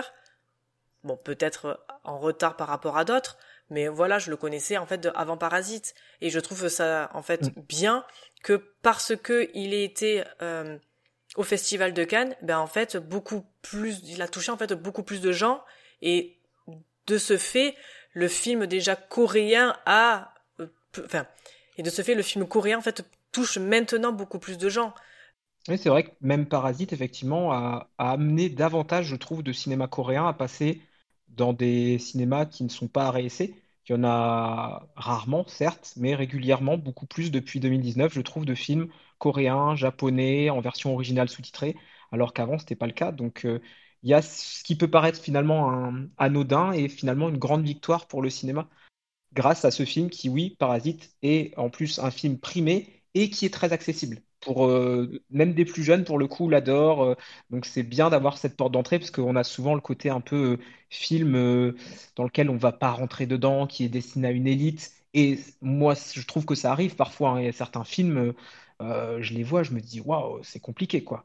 Mais vraiment, on a eu cette impression que quand Parasite est arrivé avec sa palme d'or, il y a eu un écho tel que c'est devenu un film grand public. Comme, euh, comme euh, je sais pas, comme un Nolan ou un truc comme ça. C'est-à-dire que c'est un film qui correspond vraiment aux, aux deux phases du public qu'on peut avoir au cinéma. C'est-à-dire le grand public qui va juste voir un thriller euh, un petit peu euh, social, voilà, d'action, etc., un peu compliqué et tout. Et à côté de ça, les cinéphiles qui, euh, qui peuvent y voir des plans, des significations, un travail sur la musique ou sur les décors. Et il y a vraiment eu ces deux, ces deux communautés qui se sont rejoints sur Parasite pour une raison qui est complètement, je dirais pas inconnue. Le film de toute façon est grand public, mais je trouve que voilà, Cannes a aidé à avoir cet écho grand public par rapport à Parasite. Et on le passait encore plusieurs mois plus tard dans les cinémas pour le faire découvrir encore à plein de monde. Et je trouve ça, je trouve ça génial et on en parle encore aujourd'hui. Il y a encore plein de monde, euh, que ce soit cinéphile ou pas, qui parle encore de Parasite. Ce que, ce que n'a pas eu Titan d'ailleurs. Titan a été euh, tamponné euh, film de genre euh, trash et, moins de 16 et du coup il n'a pas eu l'écho qu'il aurait dû, enfin qu'il aurait dû avoir. C'est faux. Le distributeur attendait un écho égal à celui de Parasite, mais je pense qu'ils auraient dû se douter que, au vu du thème et au vu de la violence du film, à aucun moment Titan n'aurait pu faire plus de ses, euh, je crois qu'il a fait 500 000 entrées, je crois en tout, euh, sur toute son exploitation. C'était impossible pour Titan de faire plus que ça au vu de, au vu du film que c'est, je pense. Non, non, parce qu'il est carrément pas tout public, quoi, Titan. Enfin, quand tu vois que des gens Mm. sont sortis de, des salles, bon, après, exagéré, mais après, ça en part sur un autre débat. hein. Mm. Pour moi, ça a été exagéré, le- le- l'espèce de buzz qu'il y a eu autour de ce film, parce que bon, si c'est, si t'es habitué à voir que des Disney dans ta vie, tu vois un Titan, ah, forcément, tu es pas bien. Après, je trouve que dans, dans les films en général, on a assez de violence et euh, pour voir, euh, enfin, je sais pas, nous, on est des générations où on voyait les sauts, on voyait des, euh, des hostels, enfin, on voyait ça quand on mangeait ça, enfin, on regardait le film, on mangeait les céréales en même temps, quoi. Enfin, on était, moi, j'étais pas choquée de voir ça, presque, ça m'amusait, quoi, parce que jusqu'où tu vas, en fait, dans ton délire? Et Titan, si tu vois ça, tu fais, ouais, bon, d'accord, ok. Donc, après, Titan et Parasite, c'est vrai que c'est, euh, bah, c'est deux salles, deux ambiances, hein, clairement, euh, mais euh, voilà. Si. Est-ce que finalement Titan n'aurait pas mérité d'être plutôt représenté par un festival comme Gérard Mer qui lui euh, se focalise sur le, fantastique et, le, et, le, et le genre? Et euh, est-ce qu'il n'aurait pas euh, plutôt dû laisser sa place à un autre Enfin, c'est dur, de dire ça, c'est un peu méchant, mais est-ce que finalement il n'aurait pas eu un écho plus positif en étant regardé par des gens qui savent ce qu'ils regardent quand ils auraient vu Titan à Gérard Mer plutôt que de le voir à Cannes et que finalement il y a plein de gens qui ont vu Titan à Cannes qui s'attendaient pas à ce genre de film là ou qui en tout cas n'étaient pas habitués à ce genre de film? Ben justement, moi je trouve que c'est c'est non. Moi je pense qu'il avait sa place parce que justement c'est pas un film qu'on a l'habitude de voir à Cannes. Donc euh, pourquoi pas le, le, mettre justement dans, dans un festival comme ça au lieu de justement le mettre dans un festival où de toute façon ben, c'est là où il est reconnu. Donc le sortir un peu de, on va dire, de sa zone de confort, euh, je trouve que c'est, ça a été une bonne idée. Après, bah justement, ça a touché des gens qui n'ont pas l'habitude de voir ce, genre de film-là. Alors soit ça les touche et ils vont explorer euh, d'autres films, soit ça les touche pas et puis voilà, ils passent à autre chose. Mais dans tous les cas, moi, c'est, c'est un genre, c'est un film, c'est une réalisatrice qui a été vue et, euh, et reconnue. Donc moi, je trouve que c'est non, ça a été une bonne, bonne idée de le mettre dans le festival de Cannes. Oui, et puis il faut pas oublier que c'est comme toutes les compétitions, le jury, surtout Cannes, c'est prestigieux, euh, a parfois envie de marquer le coup. C'est-à-dire que le jury se dit, tiens, moi je vais faire gagner un truc pour qu'on se souvienne aussi que moi j'ai fait gagner ce truc-là. Et il y avait quand même film de genre français un petit peu trash, parce que moi j'ai pas trouvé ça non plus, comme tu le disais, ultra choquant non plus, réalisé par une femme, donc on décerne la deuxième palme d'or seulement à une femme. Il y a quand même un côté, voilà, nous, en tant que jury, on va faire en sorte qu'on donne ça pour ces raisons-là. De la même manière que les Oscars, en donnant l'Oscar à Coda, ils ont fait quelque chose de très politique, de très social, et pas tant sur la qualité du film qui est perfectible. Donc il y a toujours ce Alors là, c'est beaucoup plus artistique. Pour Cannes, attention, euh, voilà, l'art est quand même mis devant et qu'il y a quand même tout un, côté très artistique chez Titan, mais il faut pas se voiler la face. Le jury, quand il est là, ce sera pareil cette année. Ils vont regarder les, les, films nommés ils vont se dire tiens, avec quoi on va pouvoir faire le buzz, avec quoi on va se démarquer des jurys qui nous ont précédés pour euh, parce que là justement, il y a eu Julia Ducournau et Titan l'année dernière. Le jury, il a intérêt d'envoyer un truc euh, qui voilà qui va faire du bruit et qui sera pas juste bah, un nouveau film coréen ou une nouvelle femme. Voilà, ils vont devoir trouver un truc qui sort un petit peu du lot je pense. Je trouve que le Festival de Cannes met en lumière des films. Effectivement, Titan, c'est pas forcément très grand public, mais maintenant je me dis que bah, il est sorti en salle, il y a des gens qui sont allés, qui ont aimé, qui ont détesté, qui ont adoré. Et c'est ça la beauté du cinéma, c'est ça la beauté de toute forme d'art. Après tout, quand on passe la porte d'un musée, il y a peut-être des toiles qu'on trouve splendides et d'autres qu'on trouve pas belles du tout. Alors qu'au final, bah, il y a des gens, ça va être tout l'inverse. Et je trouve que bah, faut pas être élitiste et laisser aux gens. Euh, les gens y vont ils vont et tant pis s'ils passent un mauvais moment quelque part. Ben, c'est ce qu'on disait tout à l'heure pour Stranger Things. La meilleure manière, c'est de se forger son opinion. Et c'est vrai que ben, l'année dernière, c'était Titan. C'était pas forcément très grand public, mais maintenant, au moins, ça fait parler. Et puis, c'est la beauté du cinéma, c'est que ça reste encore une forme d'art dans laquelle on laisse les créateurs s'exprimer beaucoup. Alors, ça dépend qui on est, hein, mais tous ces films qui sortent à Cannes et qui sont, qui sont souvent de petits distributeurs ou distributeurs indépendants, qui n'ont pas des exigences commerciales folles peuvent laisser s'exprimer des gens, ben, des gens comme Cronenberg, des gens comme David Lynch, des gens qui, qui, partent dans des univers complètement dingues et, merci Cannes de permettre tout ça, moi je trouve. Et d'ailleurs, en parlant de tout ça, en parlant des, petits distributeurs et puis des, petits réalisateurs, on a quand même Netflix et les plateformes qui, qui pour l'instant restent coincés à l'entrée à l'entrée de Cannes. Hein, euh, il reste avec le vigile euh, devant le tapis rouge, mais on a quand même des gars comme euh, bah, comme Jane Camp, des gars d'ailleurs des femmes comme Jane Campion qui a fait Power of Dog qui a été récompensé aux Oscars. On a Roma d'Alfonso Cuaron qui a également eu sa place aux Oscars, ou encore Bing de Ricardos d'Aaron Sorkis qui est sur Prime. Alors tous ces films-là, finalement, ils ont eu leur place dans les festivals en dehors de la France. Malheureusement ou heureusement, on en parlait avec la chronologie des médias dans la dernière émission, allez l'écouter, elle est disponible sur toutes les plateformes. Euh, euh, on est obligé, en fait, avec les plateformes, s'il n'y a pas de sortie cinéma, euh, il n'y a pas d'acceptation dans un festival. Ça paraît plutôt logique. Après, est-ce que la repensée de la chronologie des médias peut peut-être amener des grands festivals à repenser leur façon de voir les plateformes et peut-être autoriser, ne serait-ce pas forcément la sortie en salle, mais au moins le visionnage pendant Cannes de ces films-là, parce que même si on veut mettre en, lumière les salles de cinéma, le but est quand même de mettre en lumière le cinéma. Et même si c'est pas sur un grand écran, euh, Roma d'Alfonso Cuaron ou Power of the Dog de Jane Campion ont été récompensés parce que c'était du cinéma, dans la façon dont c'était filmé, dans le sujet traité. Alors est-ce que ces films-là n'auraient quand même pas leur place dans, la compétition? Ouais, je suis assez, moi je suis assez mitigée en fait que que des films soient euh, récompensés pour les Oscars, pour euh, voire même pour les Césars en fait, hein, au niveau français, euh, ne me dérangerait pas de les voir dans des festivals comme je ne sais, alors je ne sais pas s'il y a eu des, des, films de plateforme à la Mostra de Venise, mais voilà, les voir dans des festivals comme la Mostra de Venise ou comme euh, Festival de Cannes, je sais pas, je suis assez, euh, je suis assez mitigée, dubitative, je sais pas. Franchement, je, je sais pas. Comme je disais, je fais pour moi, c'est des festivals qui peuvent mettre en lumière des, des films qui n'ont pas bah, le budget pour euh, se faire connaître aux yeux de tous. Mettre un film Netflix, euh, enfin, t'as, t'as, tu as en fait de quoi te faire connaître en fait sur, tu vois. Donc pour moi, c'est pour moi c'est pour ça en fait. Pour moi qu'un festival existe, c'est de mettre en lumière des films qui, sans l'aura du festival, n'auraient jamais été vus aux yeux de tous. Et de mettre en fait des films de plateforme, moi c'est en fait c'est là que je bug, mais pas parce que c'est pour je considère pas un film plateforme comme euh, un non-film. Oui, mais inversement, euh, Netflix et Amazon ont déjà douillé pour pouvoir montrer des films à l'international qui n'auraient pas trouvé de distributeur en France. On parle forcément euh, du festival Sundance aux États-Unis, qui représente des petits films qui ne peuvent pas être achetés en France parce qu'ils feront pas assez d'entrées. On a l'exemple de The Green Knight qui a attendu très longtemps avant d'être représenté en salle pour finalement être acheté par Prime parce que les salles françaises, enfin les distributeurs français n'ont pas eu l'occasion de pouvoir euh, financer euh, les films de chez A24. On a eu le cas avec X il y a pas longtemps qui a fait énormément le buzz sur Twitter et qui n'a jamais eu trouvé euh, sa place auprès des distributeurs. Alors finalement, est-ce que ce serait pas un bon échange de, de, notre part en tant que représentation française de les autoriser au moins à diffuser leurs films?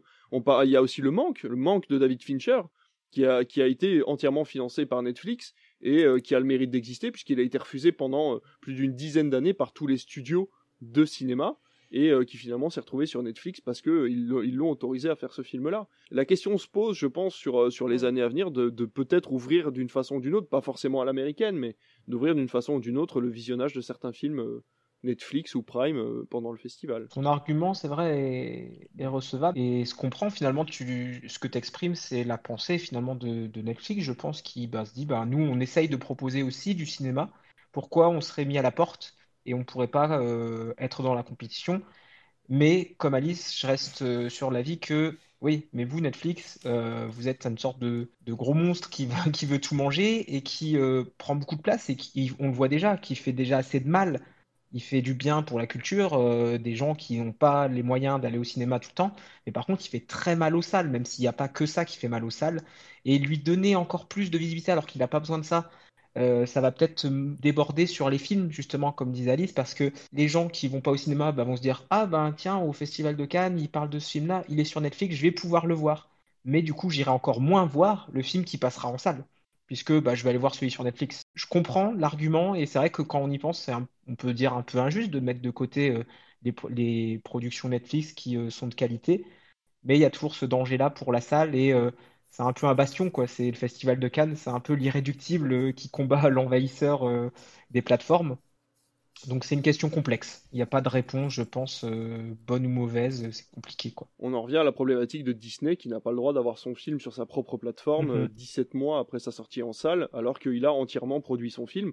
Là, Netflix, est-ce que avec une production entièrement Netflix, est-ce qu'une entorse à la loi ne serait pas possible pour le festival, c'est-à-dire une diffusion en salle avec un avec un visa temporaire pour les plateformes de streaming qui auraient voulu présenter un certain type de film au festival de Cannes pour que les gens puissent aller le voir au cinéma? Dans des conditions idéales, ou peut-être ne serait-ce que créer un segment du Festival de Cannes spécial plateforme de streaming aussi, pourquoi pas. C'est une solution.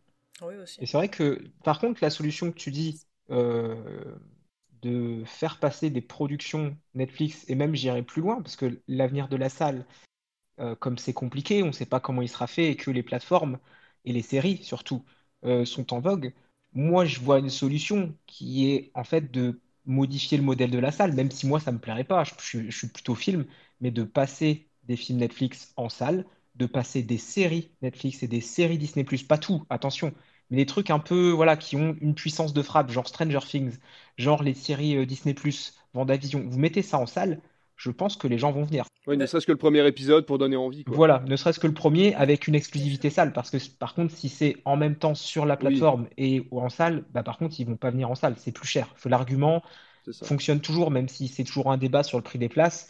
ils vont toujours réfléchir, même si la place elle est à 5 euros dans un cinéma, ils vont se dire ben, 5 euros c'est le prix d'une place, j'y vais à 2, 3, 4 c'est plus cher, alors que mon abonnement Netflix c'est 8 euros par mois, je sais plus combien c'est, et euh, basta quoi, j'ai accès à tout. Ouais, mais encore une fois, c'est vrai que l'indice du prix, euh, on, en parle beaucoup, mais encore une fois, la, la, la, la qualité de projection n'est pas la même, donc euh, c'est vrai que les gens ne, ne, mettent pas en, rapport toutes les qualités et les défauts que sont une projection au cinéma ou une projection sur ta télé, euh, même si elle fait 55 euh, pouces, euh, tu auras toujours une qualité plus mauvaise en termes de son ou d'image que sur une salle de cinéma.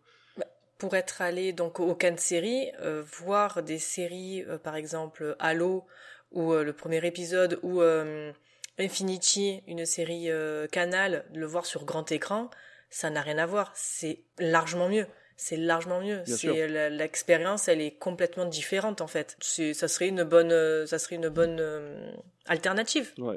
Voilà, je pense que c'est une histoire de droit surtout et d'argent qui serait très compliquée à mettre en mm. place et c'est une discussion qui doit se faire sur plusieurs mois, voire plusieurs années, et, politiquement aussi, hein, puisque de toute façon, pour l'instant, à moins d'un accord exclusif entre une salle bien précise euh, ou un cercle de salles, il y, y, a quand même très peu. c'est quasiment impossible de distribuer partout en France un épisode de série, euh, voilà, sans qu'il y ait euh, des coûts énormes pour une salle de cinéma, euh, par exemple comme la nôtre. Étant donné qu'on a parlé un peu de tout ça, peut-être que David, toi, tu vas pouvoir nous éclairer, nous donner un peu ton avis sur sur toutes ces possibilités qu'on aura envisagées pour l'avenir au niveau des festivals et puis vous éclairer, ce serait bien présomptueux.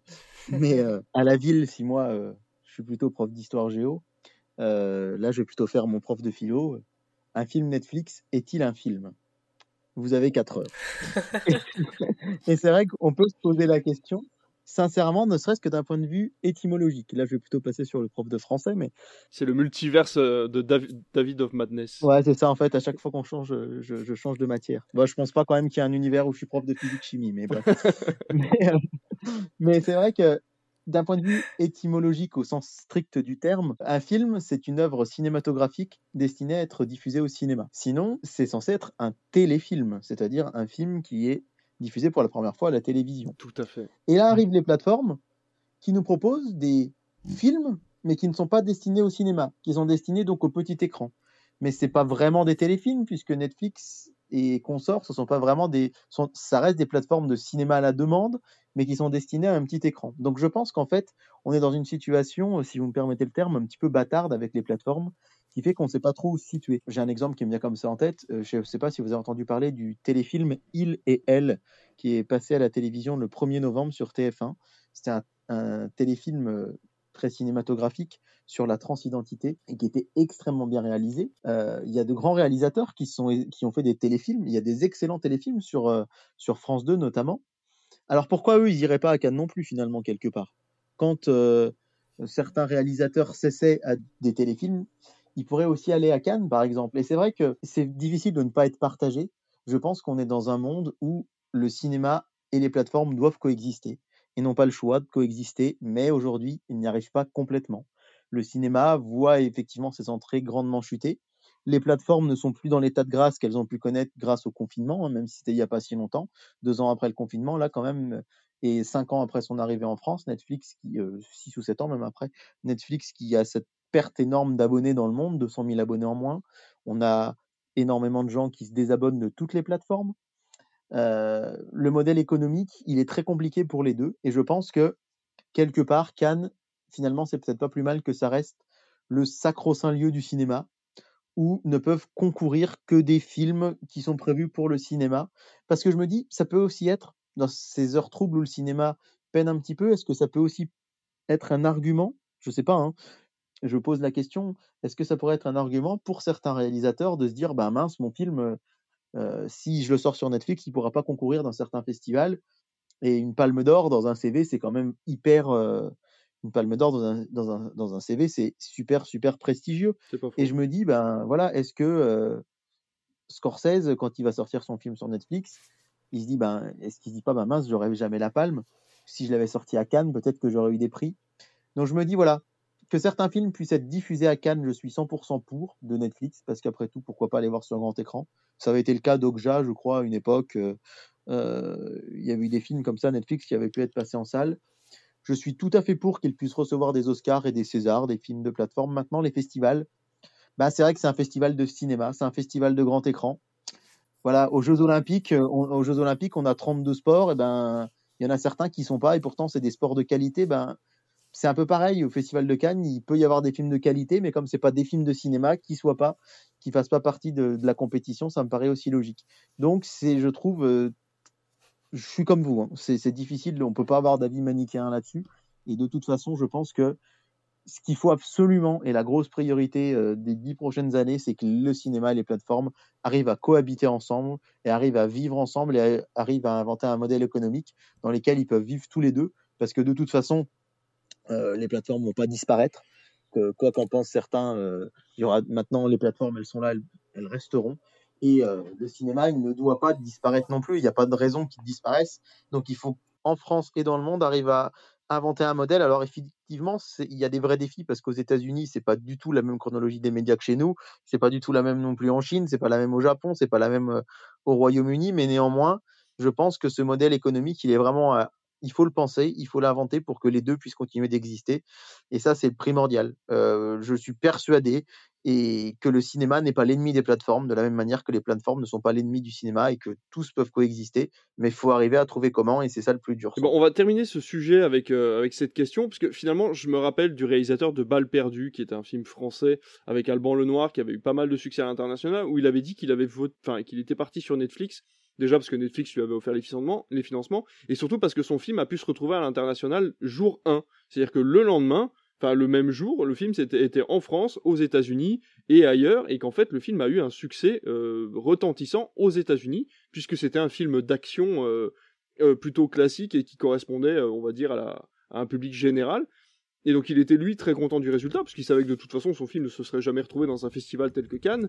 Et donc la, question qui se pose finalement, c'est encore une fois, et on revient toujours à la même question, ça fait plusieurs fois que je la pose pendant les émissions, est-ce que le cinéma ne va pas devenir un lieu élitiste pour les films qui sont dédiés au cinéma en, particulier. Et est-ce que les films plus généraux, est-ce que les blockbusters, est-ce que les, les, films d'horreur, par exemple, qu'on ne voit quasiment plus en ce moment au cinéma, ne sont pas, elles, euh, eux, dédiés pour les plateformes? C'est une, c'est une question qui n'a pas véritablement de réponse, hein, j'attends pas forcément que vous ayez euh, quelque chose à dire là-dessus. Et euh, voilà, on a eu deux, trois personnes sur, sur Twitter et sur Instagram, dont Ciné, Cinéma Pur, qui participent avec nous aux autres émissions qui disaient que voilà que les festivals étaient quand même essentiels et que lui qui a pu aller à Cannes, qui a eu la chance d'y aller, euh, nous disait que vraiment le, rayonnement euh, pendant ces dix jours-là était essentiel pour le cinéma et, et ça le sera encore pour, euh, pour les années à venir. On va finir cette émission en parlant de nos recommandations. Si vous n'aimez pas la mer, si vous n'aimez pas la montagne, si vous n'aimez pas la ville, allez au cinéma. Alors cette semaine au niveau des recommandations, on est plutôt, euh, eh ben on est plutôt, on est plutôt disparate hein, puisqu'on va parler un petit peu de, un petit peu de tout, du vieux, de l'ancien ou encore de la série. Et euh, je vais commencer parce que j'ai envie de commencer parce que c'est moi le chef après tout. Donc c'est moi qui commence avec ma série que je viens de finir euh, aujourd'hui même et qui s'appelle Halo. Alors Halo, qu'est-ce que c'est? Qu'est-ce que c'est Halo? Eh bien Halo, c'est une série sur Canal qui est euh, tirée d'un jeu vidéo du même nom qui est sorti sur Xbox. Il existe, il me semble, quatre numéros, plus des spin-offs. Donc on a de quoi faire, mais là, la série se préoccupe principalement de ce qui s'est passé avant tout ça. Et donc on rencontre un monsieur qui s'appelle Master Chief, ou en nom français Major, et qui est un soldat d'élite accompagné de ses trois compères et qui décide de faire la guerre à une race alien qui s'appelle les Covenants. Tout ça se passe bien loin après notre ère, en 2500 ou 600 et quelques, je ne sais plus. Euh, donc euh, les vaisseaux spatiaux existent, on a le droit de traverser euh, les galaxies et non pas les univers pour le moment. Et donc la race humaine est à la recherche d'une solution pour détruire les Covenants qui sèment la zizanie un peu partout dans la galaxie. C'est une série qui est produite par Paramount pour Paramount Plus sa plateforme de VOD qui n'existe que aux États-Unis et c'est Canal qui a récupéré les droits de Paramount Plus pour l'instant donc qui diffuse ces séries ici en France, et je dois avouer que je suis agréablement surpris. Parce que ça faisait des années que j'attendais une bonne série de science-fiction. Alors attention, je n'ai fait que le premier Halo et à l'époque au DST, mais je l'avais joué en multi local avec un copain, donc je peux vous dire qu'à partir et partout, je regardais pas trop le scénario. Donc forcément, j'avais pas trop de souvenirs de ce qu'était la série, et je peux vous avouer que j'ai vraiment été agréablement surpris par Halo, parce que les personnages sont très bien travaillés, le scénario est très intéressant, il y a des rebondissements auxquels je ne m'attendais pas. C'est une introduction qui est très bien faite, puisqu'on n'a pas du tout euh, besoin d'avoir joué aux jeux vidéo pour comprendre l'univers et comprendre les, tenants, les aboutissants et, euh, et, les vocations de chacun des personnages. J'ai été un petit peu déçu par le scénario parallèle de Quan A, qui a une quête, elle, à accomplir de son côté, qui n'a rien à voir avec Master Chief, et qui, je trouve, est un point d'ancrage intéressant pour l'univers de la série, mais qui n'est pas abouti et c'est un petit peu dommage, même si on comprend qu'elle aura de l'importance s'il y a une saison 2. Euh, voilà, ça a été un petit peu compliqué pour moi de, suivre ce personnage-là. J'étais un petit peu euh, un petit peu en mode ventre mou quand je la voyais à l'écran. Mais voilà, par contre, le scénario de Master Chief est vraiment très intéressant. La scientifique qui s'occupe de lui, dont je ne me rappelle plus le nom, euh, est un personnage. LC. Dr. LC, qui est un personnage absolument hyper antipathique alors qu'elle a le sourire aux lèvres pendant toute la série. Elle a euh, vocation à être le plus grand méchant de l'histoire de la série que l'on ait connu euh, au niveau science-fiction. Mais en tout cas, voilà. Si vous êtes en manque de Stargate, que vous n'avez pas aimé The Expense parce que c'était trop lent et que vous attendez un petit peu de pam pam boum boum, franchement, allez voir Halo, c'est vraiment très bien et euh, vous serez très surpris par la qualité, encore une fois, de son histoire et de ce que ça a apporté sur une prochaine saison que j'attends avec impatience en espérant qu'il y en ait une, puisque il faut savoir que la série, la fin de la saison, ne se termine pas à l'entrée euh, du premier jeu. Donc euh, voilà, c'est pas un point d'entrée euh, au jeu vidéo, même si ça donne envie d'y jouer, il hein, n'y a pas à dire, puisqu'on a deux trois séquences où on voit le personnage à travers ses yeux, et c'est véritablement le, fameux POV euh, donc euh, vraiment en, vue FPS comme un jeu vidéo, mais c'est très bien fait pour une fois. Donc euh, voilà, je vous invite vraiment à aller voir Halo sur Canal, c'est de très bonne qualité, il y a que 9 épisodes, chacun de 50 minutes, et donc ça passe très très vite et ça se regarde très très bien. On va changer d'univers, on va aller vers toi Alice, et tu vas nous parler cette fois-ci de Love Again de Drake. De, de salles de ambiance, hein. de Drake Doremus. Euh, c'est un film qui est sur Prime, je crois qu'il a même été euh, que Prime a racheté, qui était aussi sous le nom, enfin le nom anglais c'est Endings Beginnings aussi. Donc euh, je ne savais pas qu'il s'appelait à la base Love Again en version française. Ce film donc raconte l'histoire de Daphné qui est jouée par euh, Shailene Woodley, actrice qu'on a pu voir dans Divergente, qui vient de se séparer de son copain Adrien et euh, elle veut profiter euh, pour faire une détox, on va dire, amoureuse et se recentrer sur elle-même, revoir ses chakras. Mais comme euh, tout ne se passe pas comme prévu, lors de la soirée du Nouvel An, elle rencontre deux hommes, Frank et Jack, respectivement interprétés par Sebastian Stan et Jamie Dornan, amis mais diamétralement différents, L'un est globetrotter, imprévisible, l'autre est un, universitaire doux et sensible. Voilà le pitch de base. Et euh, si vous attendez en fait à un triangle amoureux, ben, en fait il n'en est rien. Pas du tout. Euh, ce film en fait nous montre la vie et les décisions d'une femme qui se rend compte au fil du film qu'être en couple n'est peut-être pas pour elle au final. Elle dit qu'elle euh, qu'elle était très bien avec son ex, hein, qu'elle regrette euh, d'avoir quitté en plus de ça, mais euh, elle ne sait pas pourquoi elle l'a fait. Ensuite, elle entretient une relation avec Frank et en même temps avec Jack. Elle le trouve des qualités, certains défauts, mais rien en eux en fait la fait vibrer. Elle n'est absolument pas à la recherche du prince charmant, hein, ni de la perle rare, mais se demande pourquoi en fait elle n'arrive pas à se caser. Et je trouve que c'est une approche de la relation amoureuse qui est euh, intéressante. Elles ne sont pas toutes faites de happy ending et ils se marièrent et eurent beaucoup d'enfants ou de drames tragiques. En fait, il existe un entre-deux. Et le réalisateur, en fait, Drake Dormus, fait de l'amour le thème principal de chacun de ses films et comment ce sentiment et la relation entre deux personnes est compliquée que ça soit ancré dans le réel avec la recherche de l'amour via une application de rencontre avec euh, son film Newness ou en mode dystopique avec euh, Equals. En fait, d'un côté, il y a euh, la comédie romantique et l'opposé, il y a les, les romances dramatiques comme Mariage Story par exemple. Donc tout n'est pas blanc, tout n'est pas noir, et ce gris, en fait, il nous est donné par ce réal, qui nous apporte, en fait, plusieurs nuances de ce qu'un couple peut être ou ne pas être, ou plutôt de ce que les gens, en fait, idéalisent du couple et qui est finalement faux. Moi, je vois des, couples, voilà, ils sont, ils sont en couple, et euh, c'est vrai, quand je, je rencontre des gens, j'aime, j'aime un peu mon, mon petit, euh, petit côté creepy qui fait, enfin, ça peut être creepy, mais J'aime beaucoup demander en fait à des gens comment ils ont rencontré leur, euh, leur compagne ou leur compagnon parce que je, je, me dis tiens ça doit être une belle histoire à, à, entendre. Un peu comme tu demandes à tes parents ou à tes grands-parents tiens j'ai rencontré ton papy au bal musette. Et moi j'aime beaucoup demander en fait aux gens comment ils sont rencontrés. Alors des fois il y a des euh, y a des histoires très sympas et puis des fois c'est très bateau. Et par contre je, je vois des gens ils sont en couple et on sait pas pourquoi. Ils passent pas leurs soirées ensemble. C'est des soirées, ouais, elle, est avec sa copine, elle fait des soirées entre filles. Ah ben lui fait des soirées foot avec euh, ses potes.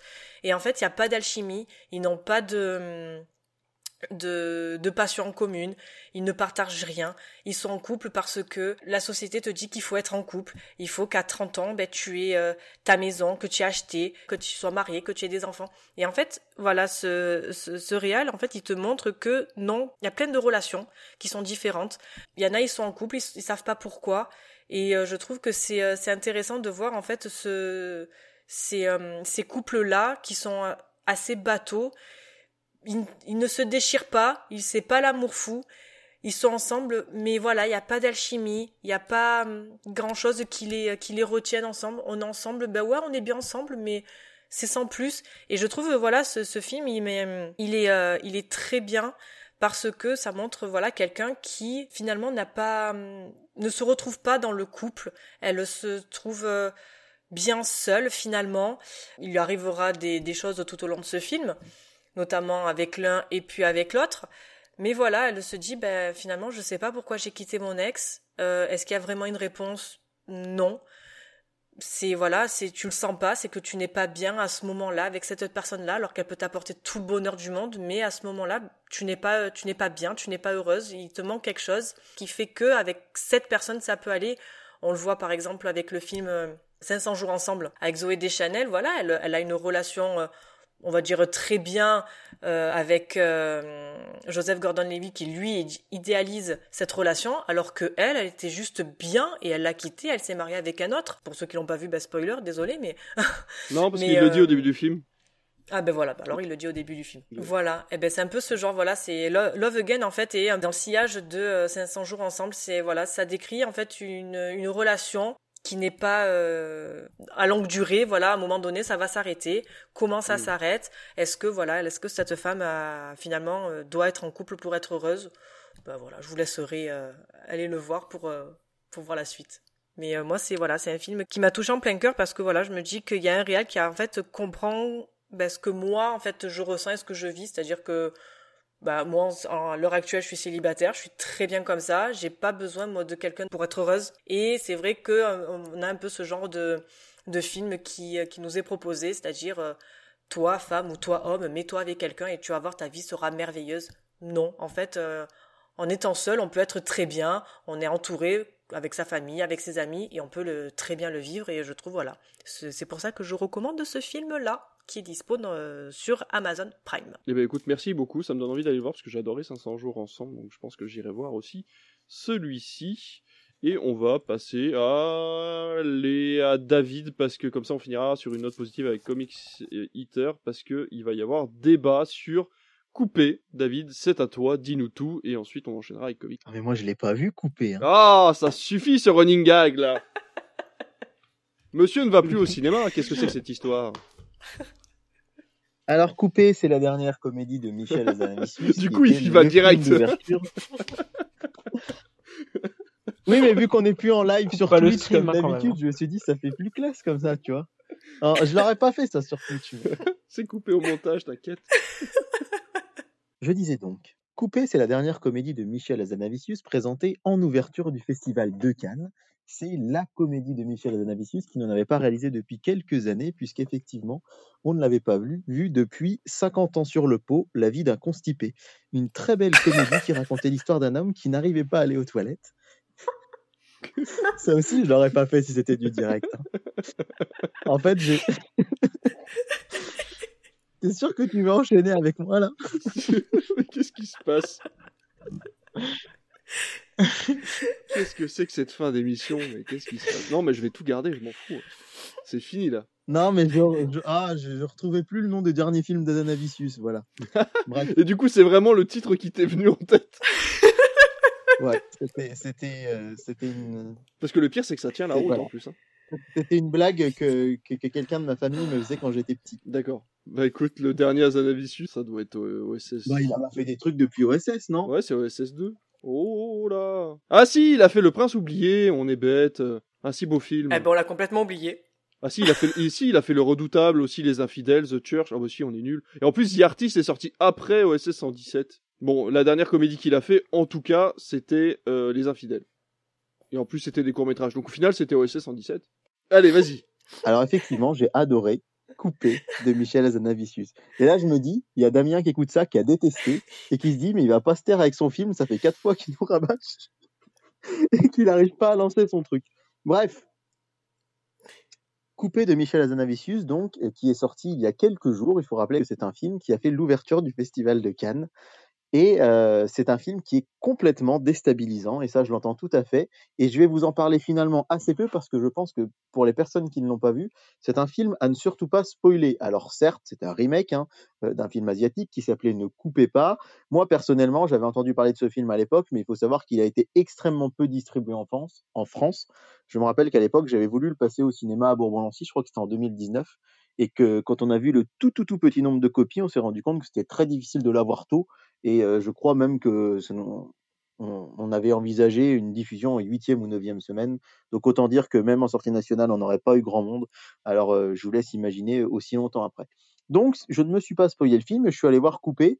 il faut savoir que j'essaye au maximum, parce qu'aussi je peux me le permettre du fait que, étant bénévole dans un cinéma, je peux voir plein de films. Donc j'essaye au maximum de m'éviter les bandes annonces. Parce parce que je trouve que globalement, ça pourrait être un sujet d'une émission d'ailleurs, ça, je sais pas ce que vous en pensez, mais les bandes annonces ont tendance ou à spoiler, et ce qui est très embêtant, ou pour les comédies à mettre les scènes les plus drôles dans la bande annonce, et du coup, quand on les voit dans le film, bah, on, rigole, mais on se dit ah ouais, mais c'est celle qu'on avait vue dans la bande annonce. Du coup, je suis allé voir couper en en sachant que le synopsis de base, hein, qui est simplement lors du tournage d'un film de zombies, de vrais zombies attaquent.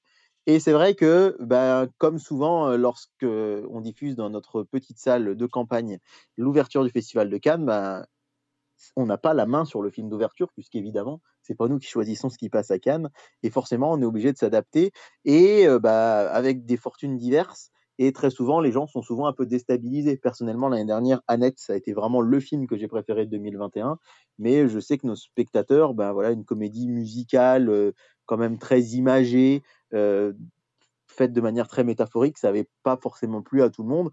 Et là, c'est vrai que je m'étais dit, waouh, un film de zombies euh, dans une petite ville où la plupart des gens, on va pas se mentir, qui viennent voir la cérémonie d'ouverture de Cannes, sont souvent des gens, on va dire, 50 euh, ans et plus. Bah, j'étais un peu, voilà, je, me disais, ouais, on va peut-être pas faire énormément d'entrées finalement. On s'en est plutôt très bien sorti par rapport au cinéma du coin. Moi, j'y suis allé vraiment comme ça, on va dire, sans trop savoir ce que j'allais voir. Et c'est vrai que les 30 premières minutes ont été complètement déstabilisantes. Euh, déstabilisantes aussi parce qu'on a vu des gens quitter la salle, vraiment se dire mais qu'est-ce que c'est que ce truc qu'on est venu voir? Et en fait, il arrive un moment où le film bascule, au bout de 30 minutes, où vous voyez en fait deux films dans un film. Et cette première partie de film, qui est extrêmement déstabilisante, va être quelque part légitimée dans la deuxième partie. Mais encore une fois, je n'irai pas plus loin. Mais ce que je peux dire sur les 30 premières minutes, c'est qu'au-delà du côté complètement absurde, il y a énormément de cinéma. C'est quand même un plan séquence de plus de 30 minutes qui est très très très bien filmé, j'ai trouvé. Vraiment, il y a des vraies idées de mise en scène. De toute façon, Michel Azanavicius, même si j'ai pas vu énormément de ses films au final, et que les deux premiers OSS m'ont bien fait marrer, mais je n'y vois pas un culte comme beaucoup de gens. C'est pas mes comédies préférées, mais j'aime bien. Mais globalement, il y a toujours du cinéma dans ces films, il y a toujours des très beaux plans, il y a toujours de très belles choses. Et là, j'ai trouvé vraiment que dans Coupé, on avait ce mélange de cinéma et de comédie. Il y a ces 30 premières minutes qui sont hyper bien filmées et qui sont bien fichues. Et surtout après, on a 1h20 de ce qui est pour moi sans doute la comédie française la plus drôle que j'ai pu voir depuis des années. Allez, on va dire sur la petite trentaine de spectateurs, il y en a peut-être 5 qui ont quitté la salle. Hein. Les gens qui sont restés, je n'avais jamais entendu, mais vraiment, je vous le dis très sincèrement, rire avec autant de force de manière aussi régulière. D'habitude, quand on passe des comédies qui cartonnent du style Danny Boone ou Qu'est-ce qu'on a fait au bon Dieu, ça rigole 7-8 fois pendant le film de manière franche. Là, ça rigolait de manière franche. Toutes les deux minutes, les gens prenaient des fous rires parce que, quelque part, et là, c'est déjà presque du spoil de vous dire qu'on explicitait le début du film. Et sur moi, c'est un humour qui marche. C'est un humour potache, assez fin quand même. Assez fin et en même temps parfois très gras et très dégueulasse, et c'est ce qui fait la force du film. Et pour moi, j'ai trouvé que c'était du génie. C'était du cinéma d'orfèvrerie, c'est-à-dire vraiment une qualité d'écriture, notamment sur la deuxième partie, qui était grandiose. Et vraiment, je m'attendais pas du tout à ça. Et j'ai qu'une hâte, c'est le revoir. Je vais retourner le revoir parce que je, je veux absolument faire découvrir ce film à des amis. Et je n'en dirai pas plus. Et je sais que j'ai été très flou, mais volontairement parce que je pense que Coupé, c'est typiquement le genre de film où plus on en sait, moins on apprécie. Donc, allez-y à l'aveugle. Et surtout, et ça vraiment, restez bien jusqu'à la fin ne vous laissez pas déstabiliser par le début. Finalement, c'est presque dommage de le dire parce que du coup, on s'attend à ce qu'il se passe quelque chose. Donc, quelque part, le dire, c'est un peu accepter d'éviter de se faire surprendre. Mais d'un autre côté, ce serait vraiment dommage de partir dans les 30 premières minutes du film.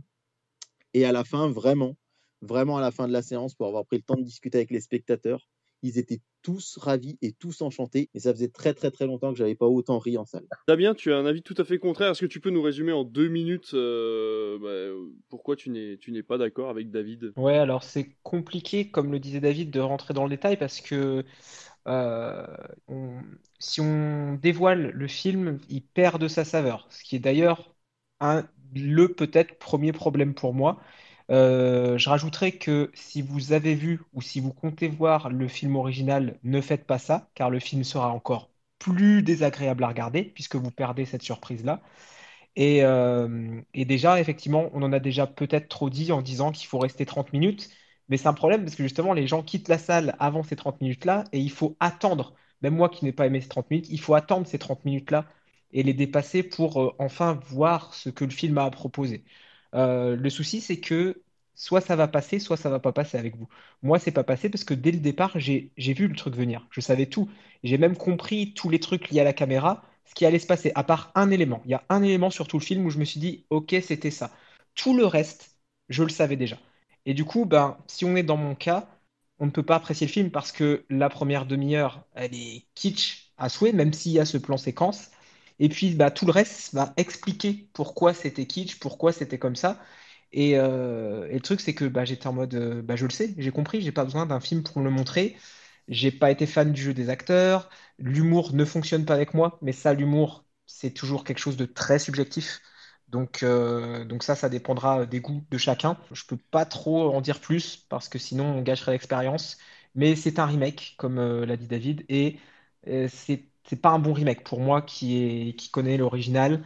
Je trouve que malgré les idées, parce qu'il y a des idées, je vous dis pas lesquelles, euh, qui sont rajoutées, mais euh, le fait est que ça reste quand même un remake d'un film fauché à la base, un film de fin d'études, qui là a droit à un budget de plusieurs millions, mais euh, les millions on les voit pas. à part ce petit plan, ce plan séquence, petit non, parce qu'il dure 30 minutes effectivement, et euh, peut-être le cachet de Romain Duris et d'autres acteurs, Bérénice Bejo. Mais voilà, je pense que comme le dit David, soit ça passe, soit ça casse. Mais euh, même si moi j'ai détesté le film, donnez-lui sa chance. Vraiment, allez-y et on l'a on en a trop dit en disant ça, mais on est obligé parce que les gens quittent la salle. Restez, ne partez pas avant euh, les 40 premières minutes, du coup, parce que si vous attendez les 30 minutes et que vous partez à ce moment-là, ben, du coup, vous aurez toujours pas d'infos. Voilà mon avis en version courte et sans trop spoiler.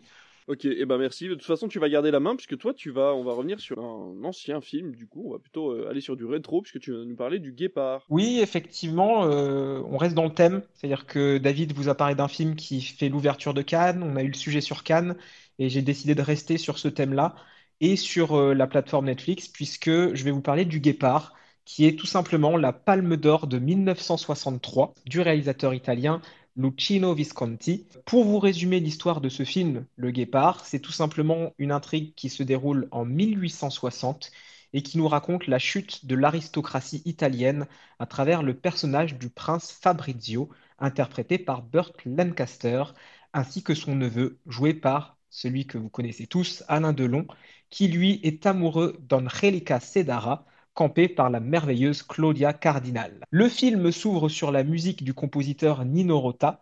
On retrouvera d'ailleurs plus tard une valse du compositeur romantique Giuseppe Verdi, un peu plus tard dans une scène iconique du film. Alors le film nous fait entrer directement dans la demeure du prince avec ses arbres dont les feuilles vibrent au vent, ce soleil sicilien avec ses teintes dorées qui abondent à l'intérieur des bâtiments. Et la première chose qui m'a frappé en voyant ce film, c'est le faste et le côté vraiment euh, richissime dans la composition des plans, dans les décors, de cette euh, fresque de près de trois heures, dont la restauration en 2010 par la Film Foundation de Martin Scorsese fait éclater les couleurs et ressortir les détails. car c'est un film qui a voilà euh, maintenant bientôt 60 ans et qui euh, ben, perdait un petit peu de son éclat. Il a fallu le restaurer pour qu'on puisse vraiment en profiter parce qu'il y a un vrai travail pictural dans cette œuvre. Une œuvre crépusculaire, puisqu'elle met en image un roman, le roman de Giuseppe Tomasi di Lampedusa, publié en 1958. Et c'est la fin d'une époque, et en même temps le début d'une autre, dans laquelle le guépard, ce surnom donné à l'aristocrate vieillissant qui est le personnage principal du film, n'a plus sa place et va devoir accepter ce qui pourtant aurait dû le répugner auparavant. On va notamment avoir une séquence, même si c'est pas simple, voilà, de présenter des séquences et d'analyser des séquences euh, oralement. Imaginez-vous un office religieux où on voit le prince avec sa famille et ces derniers sont recouverts par les cendres projetées par l'encensoir pour marquer le fait qu'ils sont déjà des vestiges du passé. Ils partent comme des cendres. Peu après, on a une autre séquence avec le maire de la ville, qui est un personnage euh, tout petit d'apparence et euh, qui est filmé en plongée chez le prince qui et monte les marches pour le rejoindre. Et le prince, lui, est filmé en hauteur, en contre-plongée pour montrer sa supériorité. Mais le film va petit à petit nous montrer que ben, le prince va perdre son prestige avec la Révolution, avec cette nouvelle Italie, et que le rapport de force va changer, qui va pousser le prince à accepter un mariage entre ben, quelqu'un de royal, son neveu, joué par Alain Delon, et une femme issue finalement euh, de la plèbe, hein, en quelque sorte, qui est la nouvelle classe qui va arriver au pouvoir. Et il fait un dialogue très important, puisque la force du film, c'est aussi ces dialogues qui sont magnifiques. Il dit à un moment donné du film, nous étions les guépards, les lions, ceux qui nous remplaceront seront les chacals et les hyènes. Et tous autant que nous sommes, guépards, lions, chacals, brebis, nous continuerons à nous prendre pour le sel de la terre. Pour finir, je dirais que la Sicile de Visconti marquera l'imaginaire visuel du public et il ne trouvera un équivalent aussi fort qu'avec celle du parrain, en tout cas de la première partie du parrain de Coppola. Donc ce film est disponible sur Netflix et je pense qu'il serait dommage de passer à côté de ce monument du cinéma qui est vraiment un véritable chef-d'œuvre et euh, notamment de sa mythique scène de balle qui aura marqué les esprits à l'époque et qui aujourd'hui fait toujours son petit effet en 2022. Ben merci d'avoir choisi un film qui, euh, du coup, aura été représenté à Cannes, qui aura même eu la palme d'or, du coup, le guépard de Visconti. On est à la fin, ça y est, on a terminé cette émission. Euh, écoutez, je vais faire assez court de toute façon. On se reverra normalement euh, bah, d'ici un petit mois pour vous parler de Cannes. peut-être pour vous parler d'un autre film si on l'a encore vu tous les quatre. Peut-être Tom Gun Maverick, tiens, pourquoi pas. Enfin, en tout cas, on sera encore là, et si c'est pas nous quatre, ce sera quatre autres, et puis Critflix sera là de toute façon. Merci beaucoup Alice. Merci à toi. Merci Comic Merci. Et merci David, pense à appuyer sur le bouton. Bonsoir à tous. Allez, merci à tous et à très bientôt. Ciao. Au revoir.